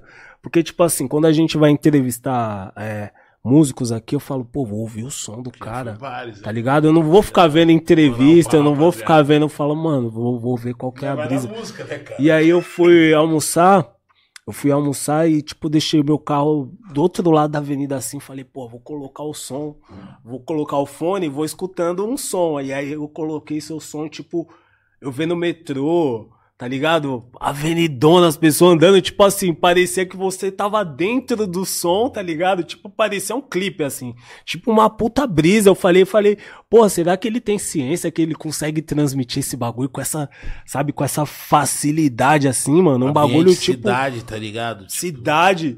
E, pô, querendo ou não, vou sair, vou ser até besta, né? Falando, vendo o metrô, em Santana tem metrô pra caralho, né? Tipo, Mas tem, cara. pra ver como o bagulho mano. tem alma, né, mano? É louco que assim, é, eu acho que eu tava mais relatando como eu me sentia nessa caminhada, né, mano? Porque como eu, eu falei antes da entrevista, a minha parada, a minha caminhada do skate me levou pra muitos lugares. Uhum. E o skatista, ele vê a cidade diferente, mano. Parece uma brisa, porque, né, as pessoas veem o skate da Olimpíada, um maluco se jogando ali e tal. Teve até uma época que rolou uma polêmica lá que o, o Brown falou uma parada e entenderam de um jeito e falou assim, mano, o Brown falou que não, os skatistas vieram tudo em mim. O Brown falou que o som dele não é pra skatista. O que, que você acha? Foi o que, que eu acho. Tem que perguntar pro cara, mas não, é, não sei se é exatamente isso aí que ele quis dizer. Ou ele não conhece vários skatistas também. Nós tem que ver de onde ele partiu pra dar essa ideia. Mas o skate, ele faz. Ele iguala algumas coisas, nivela algumas coisas, não iguala. Nivela algumas coisas, promove encontros que talvez não aconteceriam. e faz você ver a cidade diferente. Um exemplo, na Praça da Sé, mano, é um lugar que todo mundo evitava de, evita de passar. Nos anos 80 todo mundo passava lá. Nós, a gente andando ali, vê um monumento ali, que é onde tem um monte de mendigo em volta. E aí fala, mano, aquele bagulho ali é da hora pra andar de skate. Aí a gente tá ali andando, aí passa um mano que tá em situação de rua e fala assim, mano, eu gostava disso daí, ó, mano. Eu andava em tal lugar e tal. Isso já aconteceu muitas vezes, não tem nem como eu inventar isso aí. Uhum. Já andei com fulano, fulano e fulano. Deixa eu dar uma volta aí. Anda aí, irmão. Você tá no corre, não tá de skate, você tá... o cara fala assim, ô mano, o cara nem ia ter essa conexão, não ia ter nem como chegar nessa ideia pra nós, tá ligado? Ô mano, eu andava de skate. Você tá no corre, tá a pé ali pela cidade, passando pela Sé correndo, que você não quer, não quer moscar por ali. Você vai trocar essa ideia com o mano? Não vai. Não vai, cara. E não vai aí, tipo atenção. assim, você tem uma escada. As pessoas falam, putz, uma escada. O skatista fala, malandro, uma escada. Tá ligado? Olhares É outra diferentes. parada. Aqui é uma, uma- aqui é um lugar onde eu posso fazer o que eu acho legal ou ter uma ideia nova em cima disso. Imagine eu vendo a escada, ah, você vou ter que subir isso aí, mano. Aí meu calma, o melhor lugar da nossa vida é aqui. Mano, o cara. Vale do Anhangabaú tava largado, nós ficamos lá mó tempão, mano. Aí os caras destruíram o Vale do Anhangabaú pra colocar umas fontezinhas. Os skatistas foram lá na prefeitura e fizeram o quê? A gente quer preservar a parte da essência do skate que tem aqui. Aquilo ali é um marco mundial do skate. A gente viu aquilo diferente. As pessoas veem isso de uma outra forma é, depois do skate também, tá ligado? Ah, eu vou naquele lugar, tem uns skatistas lá, eu vou ficar ali também. Ali tá parecendo um lugar legal. Pode crer. Muito louco E você aí, isso aí. isso eu levo pra música também, mano. O skate me conectou com outras pessoas atra- através da música também. Tipo, a música que esse cara faz, porque ele anda de skate, é diferente um pouco. O cara andou pela cidade de uma outra forma. Andou por outros lugares. E acaba contribuindo também com uma visão mais profunda, né, mano? É. Porque muitas vezes o cara que anda de skate, ele tem condições sim de ter um carro na garagem, tá ligado? De ter cara uma tá de skate, ter uma mano. bike, mas tipo assim, ele fala, mano, eu vou daqui ali. Ele acaba optando por ir de skate e acaba tendo uma visão que várias pessoas tá passando de carro, muitas vezes ou de busão com vidro fechado, e não tá tendo isso, tá ligado? E isso eu acho que acontece com várias fitas, não só com quem anda de skate. Que louco que você E o, falou. o louco é que é isso que você falou. O cara tem a condição de ter um carro, uma bicicleta. Tem cara que só tem a condição de ter um skate. Aham. Só que isso conecta ele com um cara que tem uma condição de ter um carro, uma bicicleta também. Ele falou, mano, cola em casa. Ô, vou te arrumar um tênis. Aí o cara já tem uma outra perspectiva de uma outra vida que ele não poderia, que, que ele não seria convidado. Às vezes um mano que tem, sei lá, que tem uma condição de, tipo, sei lá, amputou a perna. Aí o cara começou, não tem, não tem uma cadeira de roda, o skate tava mais fácil. O cara começou a, a andar ali pra locomover, locomoção dele sem a perna. De repente um cara viu, ele viu um pessoal numa pista, começou a pensar que ele podia andar com aqueles caras ali. Uhum. E aí de repente o cara tá lá com o Tony Hawk, tá ligado? O mano, o Felipe Nunes de Curitiba, ele perdeu a perna, mano. Cara, perdeu história, né, num acidente de trem. E aí ele começou a andar de skate e começou a dar manobra e começou não sei o que lá. E agora o cara tá lá com o Tony Hawk. O Og de Souza. O Vini lá da Zona Norte também. O Amorinha. Que os caras estavam fazendo piada dele no podcast ali. Porque o cara não tem. Tipo assim, ele não tem as pernas e os braços. Só que ele tem a vontade de andar de skate. E ele deu umas manobras e todo mundo começou a falar do bagulho. E o maluco tá, mano, com, com nós andando de skate. Ele é que nem a gente andando de skate. Essa é uma parada que, que o skate proporciona mesmo, tá ligado? Que louco, Uma pessoa dessa talvez não teria visibilidade de uma outra forma. que louco. Você falou no podcast aí uma crítica, é, do seu parceiro. crítica. então. o cara tava ali, né, tirando o mano, que tinha esperança e acreditou no bagulho dele. Uhum. Você acha que em algumas, em algumas críticas é, da sua parte no, no Poesias Poetas no Topo, você acha que algumas reação das pessoas te, te criticando porque não conhecia o Kamal ou porque essas pessoas não. não é, Boa, po- não essa é é boa. polêmica, não, cara. Não, mas é Quero boa corte, essa, não, boa Quero essa. corte, não. Não. Ou é porque essas pessoas mesmo é, começaram a ver o rap dali pra frente, tá ligado? E Então, acho- é, teve. Houveram re- reações diversas. E talvez isso remeta até o, o- ao convite quando me foi feito. O convite me foi feito pelo dono da Pineapple, E ele queria que eu fosse a pessoa para encerrar aquele capítulo do Poetas no Topo. E ele falou: Eu quero que você seja o último da música mesmo, para encerrar, porque é importante, porque você falou numa música. Que inclusive os caras, quando eu fiz com o MC da o Coruja e tal, os caras acharam que eu tava fazendo, criticando os caras. Eu falei, mas é uma verdade, mano. Para que alguns se sentissem no topo, alguém tinha que ser fundamento. Era, era só uma verdade. Só que a palavra topo remete a poetas no topo. Entendi. E aí- Pode ser uma direta. E aí, pô, pra quem quer caçar uma parada, pode parecer uma indireta. Aí o Paulo me chamou exatamente por isso. Eu falei, da hora. Eu não quero mudar o formato de vocês. Se eu não me encaixar, Na batida, se eu não se eu, me, eu sentir que eu não tenho a ver, o bagulho de vocês vai ser o mesmo e, e beleza. E aí eu ouvi as batidas que chegaram pra mim e falei, putz, mano, eu não me vi nessas batidas. Ah, mano, a gente vai fazer uma outra. Eu falei, mano, pra vocês não ficarem batendo cabeça aí. Se eu levar uma batida de alguém, pode ser? Pode ser. Aí eu levei uma batida minha. Eu também não tenho essa certeza, mas provavelmente eu fui a primeira pessoa a levar uma batida própria pro Portas no Topo. Eu fui a primeira pessoa a colocar scratch no Portas no Topo. Que é bem direcionado. E aí, quando quebra, quando quebra o, o ritmo de certa forma, ou que as pessoas esperam, porque assim, as pessoas es- é muito esperado o Poetas no Topo. Até hoje, quando anuncia que vai voltar Poetas no Topo, bastante poesia acústica, é, tem, tem uma expectativa e quando sai tem a repercussão. Então as pessoas esperam uma coisa que elas já conhecem. E também tem uma parte tipo assim, é, o melhor foi fulano, o pior foi ciclano, ciclano, ciclano, podia tirar ciclano da música e vai. Tem a ferramenta ali na mão, corta a parte do fulano, coloca lá. Agora, a, a gente tinha, uma- tinha duas músicas icônicas dos anos 80 90. Self-Destruction e We're All in the Same Gang. Que são músicas anti-violência, com várias pessoas da costa leste e da costa oeste. Imagina se eu vou lá e falo assim, hum, mano, a parte do, do Chuck D não foi tão legal, mano. Tá fluindo. Pra mim era a música toda, tá ligado? Então, eu penso que muitas vezes a crítica é em cima exatamente do que eu acredito ter sido o diferencial. Ah, não, Uhum. mudou a batida. Sim, a ideia foi mudar a batida. Ah, mas eu acho que o que você falou ali podia ter. Eu vi várias pessoas falando assim, ó, podia ter terminado no César. Que o César foi a pessoa, uma- o, o o último antes de mim. Uhum. Ao mesmo tempo que eu vi vários, falaram assim, porra, não conhecia, da hora. Várias pessoas chegaram em mim depois e falaram, mano, conheci seu trampo através do Poetas no Topo.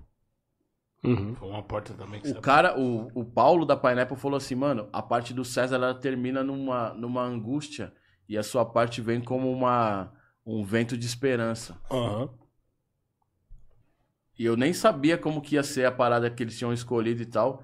Eu só fiz a minha ali pra encaixar e eles quiseram encaixar ali depois daquela forma. Pode crer. E aí ele falou, mano, o bagulho dá uma esperança. Eu falo, mano, que louco. Tem coisa que eu não fiz propositalmente. E tem coisa que o meu propósito se, se refletiu quando alguém criticou exatamente esse propósito. Putz, mano, mudou a batida, sim. Ah, mano, mudou a batida, que louco. Da hora também. Tá ligado? Então, eu tenho uma convicção do que eu fiz ali para que a crítica não me né? para que a crítica não me afete Uhum. nessa forma, porque eu sei que eu fui eu mesmo ali. Louco. Se eu tentasse ser uma outra parada e fosse, pô, putz, o Kamal tentou aqui, mas não ficou legal. Pode ser também que eu esteja num lugar de conforto, mas eu não acho que seja necessariamente isso. Porque se eu fosse num lugar de conforto, eu só negaria e falasse, assim, não, vou fazer meu bagulho aqui e já era. Então, eu tava ali sujeito a tudo isso, a todas essas críticas. Tem gente que conheceu o rap a partir dali, tem gente que foi assistir o Poetas no Topo só porque eu tava, tem gente que deixou de assistir a minha parte porque não me conhecia e eu viu quem queria e já. Mas tem muito essa parada de ranquear numa mesma música, tá ligado? Tem uma parada de criticar, de tirar esse, de tirar aquele e não dar atenção pra música em si. Então acho que Essa é a arte, né? Foi construída. eu acho que eu deixei é, esse campo de, de conversa, não necessariamente de debate, para que as pessoas tivessem essa comunicação mesmo. De você vir me perguntar disso aqui agora hoje, já é uma prova de que alguma parada ainda continua. Tem essa parada também, de continuar, de permanecer. Tem coisa que não permaneceu, mano.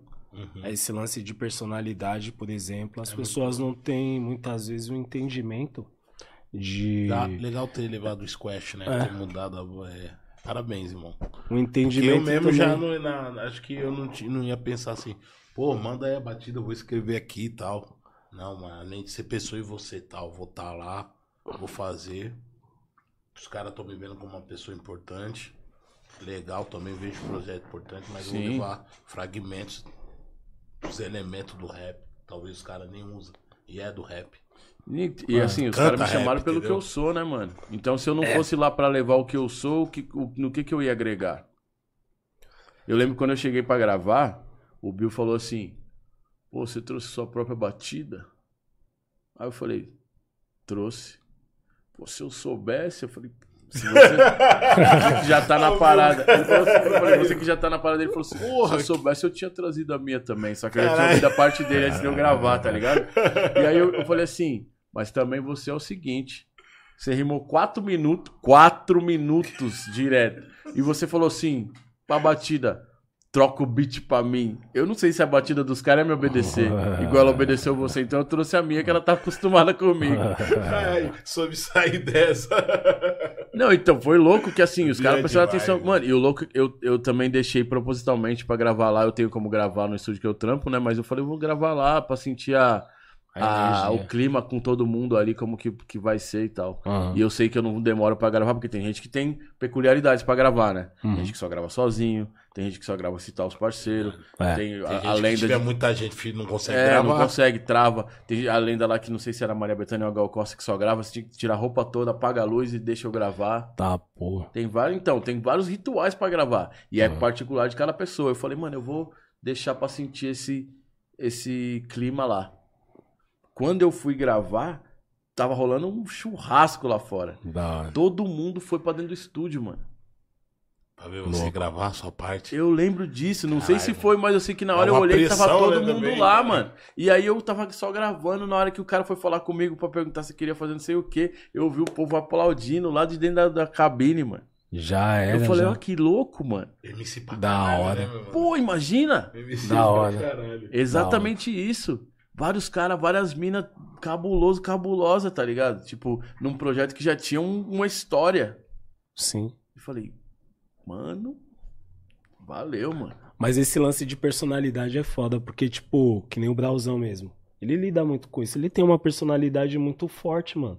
E às vezes ele podia também ficar dentro da zona de conforto dele ali e não querer mudar, tá ligado? Tipo assim, não, a receita do bolo deu certo até aqui, então eu vou louco oferecer isso daqui. Ele muda E ele- sempre, mano. Ele muda É, sempre. 24 horas. Ele- é- Ô, mano. 24 Assim, horas, na moral, mudam, se for falar das coisas que eu acho da hora do Brau aqui, é muito tempo, porque assim, eu, eu presto muita atenção e 24 horas, admiro há muito mudam, tempo, mano. mano. Desde, mano, desde Pânico na Zona Sul mesmo. Eu não, só não cheguei na época do BB Boys, mas desde Pânico na Zona Sul, todos os baratos eu falo, mano, ô, mano quando eu ouvi o Sou Função, Também, quando eu vi a primeira vez também, eu falei, cara. meu Deus, mano. Eu lembro nitidamente, eu falo, mano, seu vida louca aqui está, então pode saber. E aí a batida e tipo assim, falo, mano, mano, Puta, só, tô ligado o que você tá falando. Só que é rap, sabe? mano, Só tá que- ligado? Só que é os de verdade mesmo. Mano, eu é lembro quando, tá assim, falando. O Brau, o Brau veio com uma música de 13 minutos. A Bíblia. E aí você fala, mano, tipo assim, o Faroeste Caboclo, que era a maior música que todo mundo conhecia, era zoado pelas pessoas. Não, uma música gigante, Faroeste Caboclo, mas é uma nove, história né? louca. Aham, É uma história louca, que tocava no Eduardo, rádio. Mônica. pode crer. Tocava no rádio. Aham.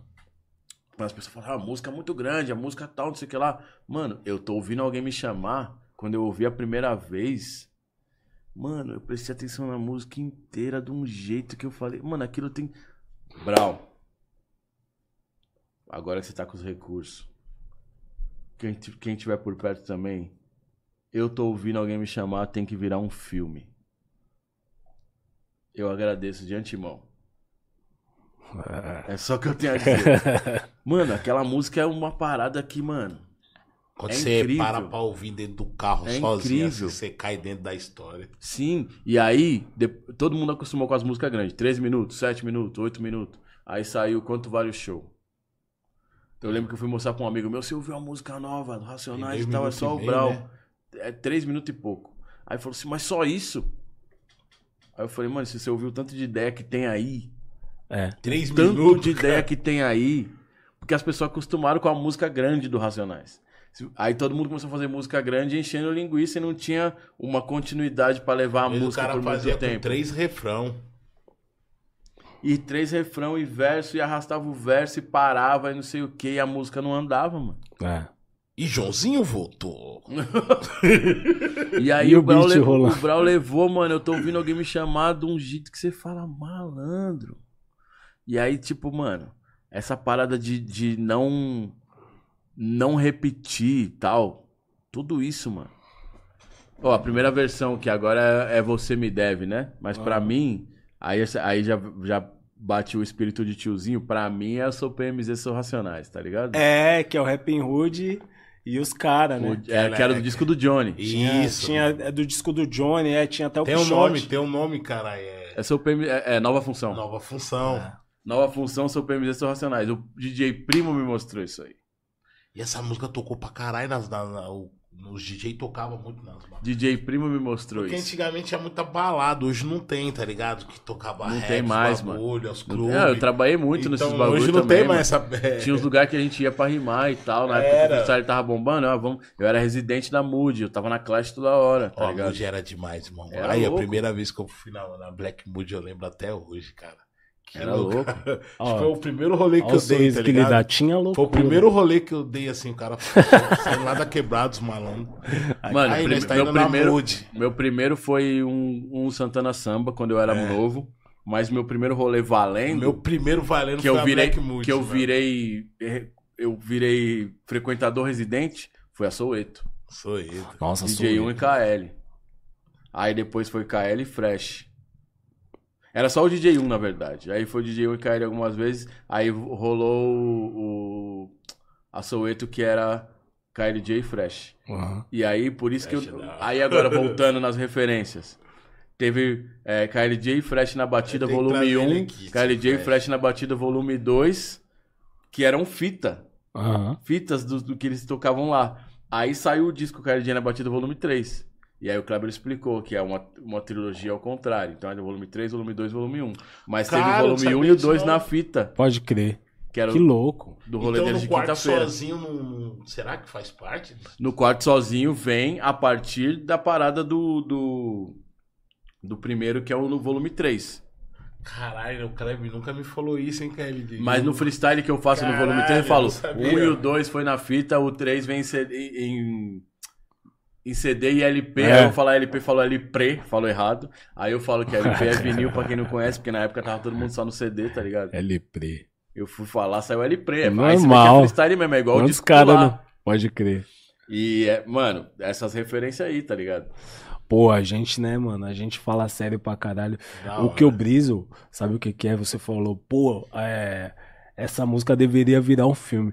Mano, o rap tem muito, muitos momentos também engraçados, tá ligado? Nossa senhora. que também daria um filme Daria um muito filme, cara. louco. Daria um filme, filmes, esse. Vários filmes, mano. né, mano? Porque todo Mas é mundo de- olha e fala, puta, é só bagulho 94 sério. Até 2007, 2008 ali também aconteceu os bagulho engraçados. Porra, se eu não me engano, esse dia eu escutei até você falando do, do próprio do sabotagem também com o telefone. Ou na época o telefone era caro pra caralho. Mano, esse cara dia do telefone, mano. Esse dia do telefone. Tava eu, Marco, o Adia e nós encontramos sabotagem no metrô, mano. E ele falou: Eu fui na casa do Sandrão, mano.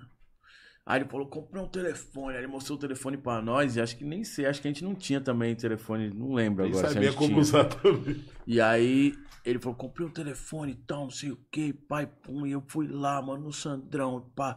Aí o telefone tocou, e era o Sandrão. Aí ele falou, ô meu, fui na sua casa aí, meu. Aí ele parou de falar e falou, é o Sandrão. E aí ele tava falando a mesma história que ele tinha acabado de falar pra nós, então a gente sabia que era, né? Ah. Aí ele entrou no busão, mano, com o celular falando altão, e tipo assim, tava à vontade, mano. Não era tipo, né? Ele tava à vontade mesmo. Aí ele falou, aí cobrador. Posso passar por baixo. Nossa, Celular na mão. por baixo falando no telefone pra Celular na mão, cara. Imagina a mente do cobrador. Bugou, bugou a mente do mano. do cobrador. Caralho, Mano, tá meu esse- salário na mão do cara. Esse dia foi muito da hora. O quê? Um salário só? Era caro pra Na caralho, época, né? O bagulho o telefone era era, caro aqui, ó. Era esse bicho. Neguinho. Mano, mano, nós fomos pra. Pra. Cla- Era Class? A Clash Era era, Clash. barra funda. Não, Class do Primo Preto. Ah, Do era primo. Que, que tava rolando lá no Usina, na frente do Shopping Dourado. Era Class. Era Class. Foi eu, Marco Adia e o Sabotagem. Pô, não, mas tem vários momentos. Não, tem É. vários, mano. Mano, todo mundo. Sabotagem. todo, todo mundo pegar pra contar a história que teve com o sabotagem. Um dia que nós tava trocando uma ideia na Vai Vai assim, ele falou assim: Ah, mano, dá licença, eu vou pegar esse Albinha aqui, tinha um carro parado. Ele abriu a porta do carro e entrou no carro e o maluco ficou olhando pra ele, tipo assim. Mano, o neguinho Do simplesmente entrou dentro do carro do nada. É isso, mano. Não, o neguinho era carismático, ele podia Sim, meter mano. esse louco, mano. Todo Sim, mundo ele, olhava tipo pra assim, ele e te falava, convencia que tava tudo tranquilo, mano. pô, Imagina com o celular na mão passar por debaixo da cara. E ele olhou pro cobrador bravão e falou assim: ó, valeu. Aí o cobrador ficou assim, ó. Imagina. Pô, meu mano. Pô, que da hora. Da hora, Pô, hein? Kamal. Deixa eu- antes Ah. deixa eu deixar um salve aqui da rapaziada, tá ligado? Os Manda. caras, pô, satisfação escutar o Kamal, vida longa ao mestre, tá ligado? Um professor, Paulo Henrique, deixou um superchat pra nós aqui. Aquele salve, Paulo Henrique. falou aqui, Primeiro, ó, mano, damos apoio a esse filme aí, tamo nessa. Mano, esse filme tem que acontecer, mano. Ou uma história que você tava falando. Faroeste né? Caboclo já virou filme agora, é mesmo, né? Legal essas histórias aí do DJ, tamo junto, salve camaradas. Cortes de classe. Tem vários salve aqui, calma, vou pegar uns aqui também. Bianca, underground total, muito amor. Calma, o show do Rio mandou um abraço. Slow do Rio mandou Ah, um o. Slow da batalha, É, o. Slow do batalha Rio clássica. mandou um abraço. Salve Slow, salve Slow, Esquadrão Zona Norte. É isso aí, muito mais aqui. Várias, várias mensagens, peguei algumas. Pode crer. Falar em DJ que você falou aí agora, mano, tipo, tem que exaltar aqui. Eu sempre exalto todos os DJs, né, mano? Principalmente. Ele falou assim, ó, legal são as histórias do DJ Eric J com Kamal. É esse aí. Era dele que eu ia falar também, mas assim, tem as histórias dele e a história dele, tipo assim, mano, o cara é cinco vezes campeão do mundo, tá ligado? É outro nível, né, pai? Cinco vezes. É É, o único latino-americano que é campeão do mundo e ele foi cinco vezes, mano. mas ô, fala aí, Kamal, sem... Pode falar mesmo, cara. Ou se ele é americano, ele tá rico. Mano, vou Mano, te falar. os caras apreciam, é, não sei, porque parece que nós não dá valor, cara. Ou eu, ou às vezes eu penso assim, caralho, mano, será que só eu sou chatão de rap, mano? Mas tem uma parada isso que é o Bro fala seguinte, que eu mano. sou chatão de rap, mano. Tem uma parada que é o seguinte também. É... Às vezes tem vai, um jogador moçambicano. Jogador de futebol moçambicano. Que os caras falam assim, mano, se ele fosse brasileiro, ele tava rico.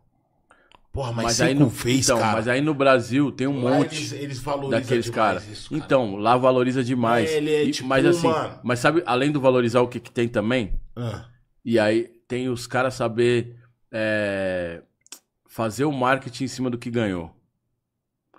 Tem muito DJ que já É. foi campeão que sumiu, mano. Nos Estados Unidos mesmo. DJs que a gente conhece, assim, DJs que foram DJs de outros de grupo e tal. É, na Europa os caras fazem esse rolê um pouco diferente. Eu acho que lá os caras valorizam de uma outra forma. porque lá tem empresas. As empresas já pegam dia assim, patrocina. Porque no Brasil tem grandes empresas, mano. Porra, o Eric J não tinha que ter uma puta empresa aí. Então, tava demorando ser chegar uma marca parada de porque cerveja, um perfume. Tava um... demorando pra chegar uma parada que chegou esses dias. Ele postou um vídeo, até dá pra falar, porque os- ele postou o vídeo com os caras já ontem da Pioneer. Oh, os caras já chegaram pra cê trocar é ideia louco. com ele, tá ligado? é o- é Mas, isso. mano, isso em 2024. Ele É, ganhou o primeiro título Tipo, internacional. é, comemorando, em mas era pra ter 2016, acontecido, mano. Ele ganhou dois títulos internacionais em 2016. Dois. Eu fui agora esse ano. Tipo, mano, nossa, Entendeu? nove anos, irmão. Eu fui para, eu fui agora pra São Francisco e vi a final do GMC lá. Eu fui porque ele ia estar e aí eu consegui uma passagem e fiquei na casa de um amigo lá. E aí eu vendo o respeito que as pessoas têm por ele lá, é incrível, mano. Pentacampeão, mano. O cara é seleção brasileira. 2009, do- 2009 eu fui com os caras também pra Londres. Foi a primeira vez que ele ganhou o GMC e foi disputar lá. O primeiro foi o RM. O primeiro foi o MC Jack, RM também bom, né? mano? Que a gente lembra mais assim. Mas o RM foi em 2008, Ele pôs 2009 o squash pra foi. você lá, né? No Protestant Topo, sim. É, dá um salve. E aí, mano, o- o- os caras respeitando muito os DJs brasileiros por conta do Eric do RM. Que louco. O RM abriu as portas em 2008, os caras do Clan Leste chegaram lá em 2009, todo mundo, tipo assim, prestando muita atenção, mano. Então o Eric também, ele é visado, ele é o cara a ser batido em muitas situações, tá ligado? Que louco. O cara é cinco vezes campeão do mundo, todo mundo conhece o cara. É- eu tava, ó, é eu- foda, né, cara? eu entrei numa loja aleatoriamente pra comprar disco em São Francisco. Os Minha cara primeira é vez em São viciado, Francisco. né? Meu Deus. Viciado demais. Não, os caras é viciado. mano. Aí tinha um cara lá trocando ideia, comprando disco. Um maluco branco dos Estados Unidos de um outro estado que eu não vou lembrar qual era. Aí ele falou assim: Eu vim pro GMC. Eu torço pra um cara que eu competi na categoria All Vinyl contra ele e eu quero muito que ele ganhe. Eu tinha acabado de entrar na loja. O cara falou: O Eric J. Aí eu falei: É meu DJ. Aí ele falou: É mesmo? Você conhece ele? Eu falei: É, mano, sou do Brasil e tal, não sei o que lá. Aí o cara tava falando bem do Eric aleatoriamente pra um outro cara lá numa loja de disco em São Francisco, mano. Que louco, mano. Esse é um, uma prova do nível de respeito que o Eric tem lá fora. E às vezes ele não percebe isso. Aí tem vezes que ele faz uns bagulho na internet e fala assim: Eric, por favor, mano, calma. Calma que os caras estão te vendo. Calma que. Uma vez ele falou: Ah, mano, o maluco, não sei o que, veio falar alguma coisa na DM. Eu falei assim: Não precisa se estressar com esse cara. Mais pra frente você vai trombar ele no, no frente a frente e vai ser uma outra ideia. Passou um tempo, ele foi ser jurado do GMC lá fora e trombou o cara. E o cara falou, pô, obrigado, você é foda, não sei o quê.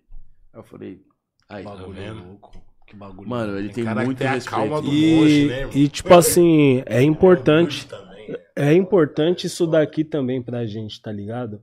É, muitas vezes as pessoas é, também, escutam né? as ideias e tipo assim, porra, esses caras, tipo, mano, é importante a gente contar a nossa história também, tá ligado? Porque ela, a, a, a- as vitórias do, do Eric são as nossas também. São. Ele tá lá representando a gente, Não, tá eu ligado? toda vez que. Vou, vou falar até real. Toda vez que é o Eric louco. ganha, eu choro. Você é louco, tem Isso é louco. Isso é louco porque é o que você foda, tá falando, porra. Às vezes falta ele, ele é, se promover em cima disso, tipo, se- é humilde, tentar assim e mostrar, tá fala ligado? assim, Irmão, eu sou foda. é, foda-se. não é a cara do Tá Eric. ligado? Ele mas, tipo assim, cabe a nós também fortalecer esse Sim, corre, falar. essa corrente, falar pelo humano também e Ele mostrar é, a tio. importância que ele tem, tá ligado? Porque, por exemplo, ele tava na final do Nacional também, tá ligado? E, tipo, você vai ver, tipo, uma molecada muitas vezes emocionadona, tá ligado? No chat ou ali falando merda, mas nem sabe, mano, o significado, que é maior privilégio, sabe, né, mano. mano? Ter um cara que nem o Eric numa final do Nacional, É, não, aí os tá caras assim, ligado? ah, esse DJ aí, pai, pum, não tá, não sei o quê, porque ele não tocou, tipo... Então, é esse, esse moleque que, tipo, tem um, um olhar que ele acha que é só crítico, tá ligado? Mas não é crítico, você só tá falando alguma coisa que nem é uma crítica. Ah, mano, o cara não soltou, o cara não soltou o tipo de batida que você esperava? O que aconteceu? É. O que, que exatamente você tem como crítica? Porque assim, também não é um E momento... qual que é a batida Porque que não o tem, a, Dito- não tem a carteirada. É. Tipo assim, ó. gosta. Ah, o cara é o. Mano, ali no, no duelo, principalmente no bagulho nacional, os caras estão testando o MC também, pra ver até onde ele vai. É, cara, é um É. teste.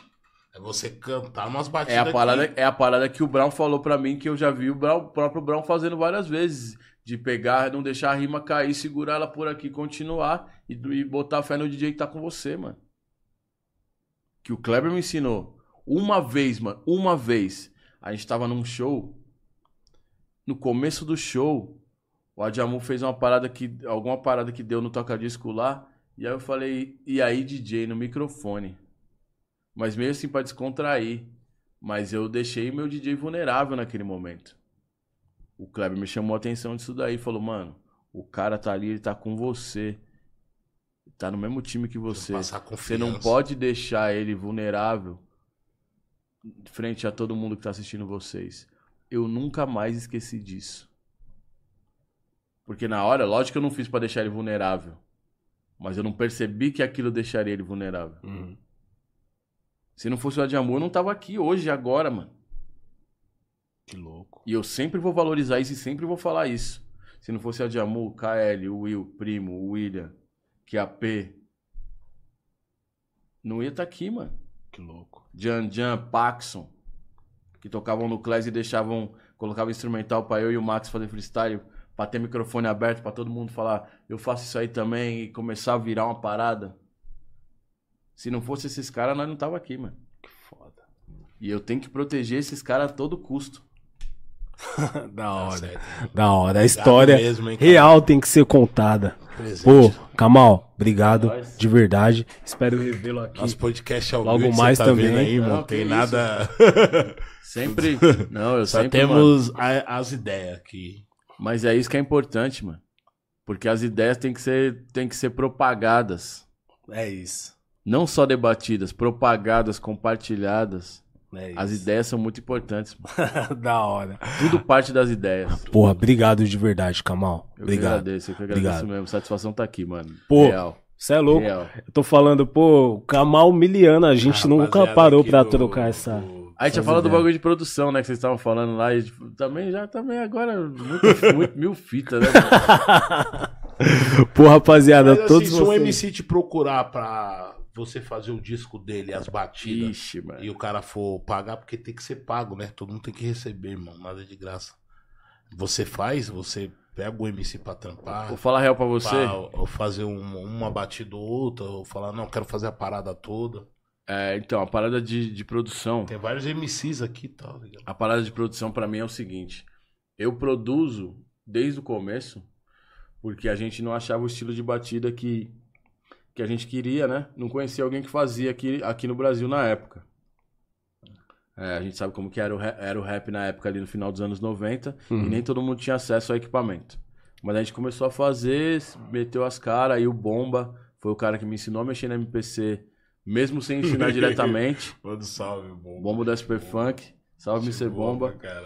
E aí, mano, eu comecei a prestar atenção e comecei a mexer na MPC do, do Bomba, depois na do Kleber, depois na do Munhoz. Foram as três MPCs que foram a minha base ali no meu começo até eu ter a minha. E aí eu comecei a prestar atenção nisso demais. É, eu ainda vou, eu comecei falando disso aí por quê? Porque eu comecei produzindo pra mim, produzir pra algumas pessoas pra- é, fora do meu, do meu grupo, do meu núcleo, sim. Só que quando eu achei que tinha a ver, eu nunca cheguei e falei, vou vender uma batida e tal. Acho que o primeiro grupo que me chamou pra produzir foi um grupo chamado Atitude de Expressão, lá da Leste. E aí teve eles, teve a junção também, mas era muito no meu começo, assim. Mas eu acho que se um MC me chamava pra produzir, é, é uma é uma responsa muito grande que talvez eu não tenha ainda habilidade suficiente. Eu admitir isso, eu acho importante. Talvez eu consiga, mas pode ser que não também. Pode crer. Porque eu sou muito crítico comigo mesmo. Eu faço batida, eu escuto, falo. E essa crítica vai ser acrescentada nesse Sim, trampo. então, aí quando você tá com alguém que é que tá contando com você pra dar o embasamento pra aquela música dele, porque produzir não é só fazer o beat também. E é muita, uma coisa que não é todo mundo que entende. Produzir não é só fazer o beat. Você fala, mano, e se você começar aqui e tal, eu acho que essa batida pede que você faça isso, pede que você corte uma palavra assim, assim, assim. Nós tem que ter essa disciplina também e ajudar a pessoa a, a produzir o melhor resultado com aquela batida e aquela rima, Aham. no caso do rap. O produtor, no, no musical, ele tenta fazer com que a música que o cara trouxe pra ele como demo vire a melhor parada possível. Você escuta a demo O do up, Michael né? Jackson, você escuta a demo do Michael Jackson e depois você escuta o resultado final que o Quincy Jones Ah, o produziu, cara deu um você up, né? percebe. O cara deu um Pode aquele... Você percebe a diferença entre um brigadeiro e um bolo desse tamanho, tá? Então a produção pra mim é muito isso. Mas, mano, eu gosto muito de fazer isso e eu tô fazendo mais com algumas pessoas. Então, J Gueto, ele ouviu a batida lá no meu estúdio. Salve J Gueto, parceiro. gente. Tava comigo ontem lá, passou no estúdio ontem. Ele ouviu a batida comigo no estúdio, bagulho gostou, estourinho. falou, mano, vou rimar. E eu falei, eu vou produzir. Não é só isso. No caso do D2, ele ouviu, eu mandei uma batida pra ele porque ele falou: Ó, mano, se tiver alguma ideia aí, eu falei: eu tô com uma batida aqui, vou mandar. Ele tava perguntando se eu ia ter ideia de rima, de refrão, sei lá. Eu falei: tô com uma ideia aqui, mandei pra ele por WhatsApp mesmo. Ele ouviu e falou: "Oh." Começou a pirar na hora, assim, ele tava ao vivo na Twitch, né? Começou a pirar na hora. Já começou a pensar um monte de coisa, assim. Então, tem casos e casos, né? Das produções. Talvez em algum momento eu trabalhe com, algum, com alguém específico, assim. Eu tô tentando isso já há um tempo. O Jota, o Jota é, tem algumas pessoas com quem eu quero trampar ainda. Mas eu tô trabalhando mais em produção pra mim mesmo. Hora. Ricardo Godoy fala assim, ô Kamal, chama o Black ele no As Ideias aí, mano. Ó, dia 13 de fevereiro vou estar lá com o Black, aí em Floripa, lá no Pico da Tribo. Vai ser o show dele lá. Vou estar pesado, vou, já vou fazer o convite para as ideias e marretar aquele espaço para fazer uma, né? Só buscando. Ah, tá vendo? É, Esse oportunidade. cara é malandro. Oportunidade, só Black, deixa eu fazer uma Black Vila do Capão. Ah, foda, foda. O As Ideias. Os caras deixam. Não, tá bom, tá bom. eu já beleza. mexo com o coração, irmão. Ó, já tá na ali, já barato com- já. É, já mexo com o coração. Foda, foda o lá, que faz tempo que o Black tá nesse. Né? Agradecer aí o Alexandre que vi- virou nosso membro aí, muito obrigado também. Aquele salve, Alexandre. mensagem, Deixa você ir, mano. Vai ficar aqui mais aí, duas horas mensagem. de ideia. Não, vai Não, ficar mais parceiro, eu tô aí, mano. Se pá, deixa eu ver. O Kamal. Eu fui pro estúdio Não, ainda. mas o Kamal vai Obrigado, voltar aí mais Kamal. vezes. É Obrigado nóis, é mesmo nóis, dessa demorou, mano. oportunidade aí. Satisfação. De nós trocar essas Pô, ideias. eu acho que o Eric já veio? O Eric veio com o Ney. Ah, é verdade. Quando teve a parada meio que um crossover É. de. É verdade, É. o Eric veio. Pô, mas a Eu gente acho que eu tem que assisti fazer com até, os tô, caras. tô moscando. A gente tem que fazer com os Não, caras. mas é, né? vai fazer, vamos fazer uma parada. Se vier eu e o. Eric, aí você vai ver. É, Demorou, a gente, vai convite feito boa, já. Vamos tentar alinhar só essa data Pô, aí. manda o Aja vir, nós temos que trazer o Aja, o Aja. Robson. Não- eu vi ele no último show, naquele que a gente fez com o MD. Então, mas eu marquei a data. Eu falei, ô Robson, cola lá ele. Ah, falei com o Big lá, deu mó desacerto lá. Eu Foi falei, mesmo, não, mas cara. você tem que ir. ele. Não, eu vou, mas eu vamos, marquei mar- a data errada com ele, eu marquei a data errada com você também, não foi? vamos, vamos É, marcar certinho. data, verdade, Eu verdade. faço com todo mundo, irmão. Porque Pô. às vezes eu tô fazendo alguma coisa e conversando. Não, eu falei que era tal com dia, outro. mas não era tal dia no outro. Pô, Tá mas bom, o As tá Ideias suave. tá. É isso, rapaziada. Muito obrigado. Obrigado, Todos vocês que todo ficaram aí com a gente até agora, tá Nossos bom? patrocinadores também, né, boy? Galera, Beth, Isso. Sifonic, Bem Bolado, tudo que faz bem, a Bem Bolado tem. E agora nossa nova parceira, Bug Night. Bug Naipe. Tamo junto, família. É, nós.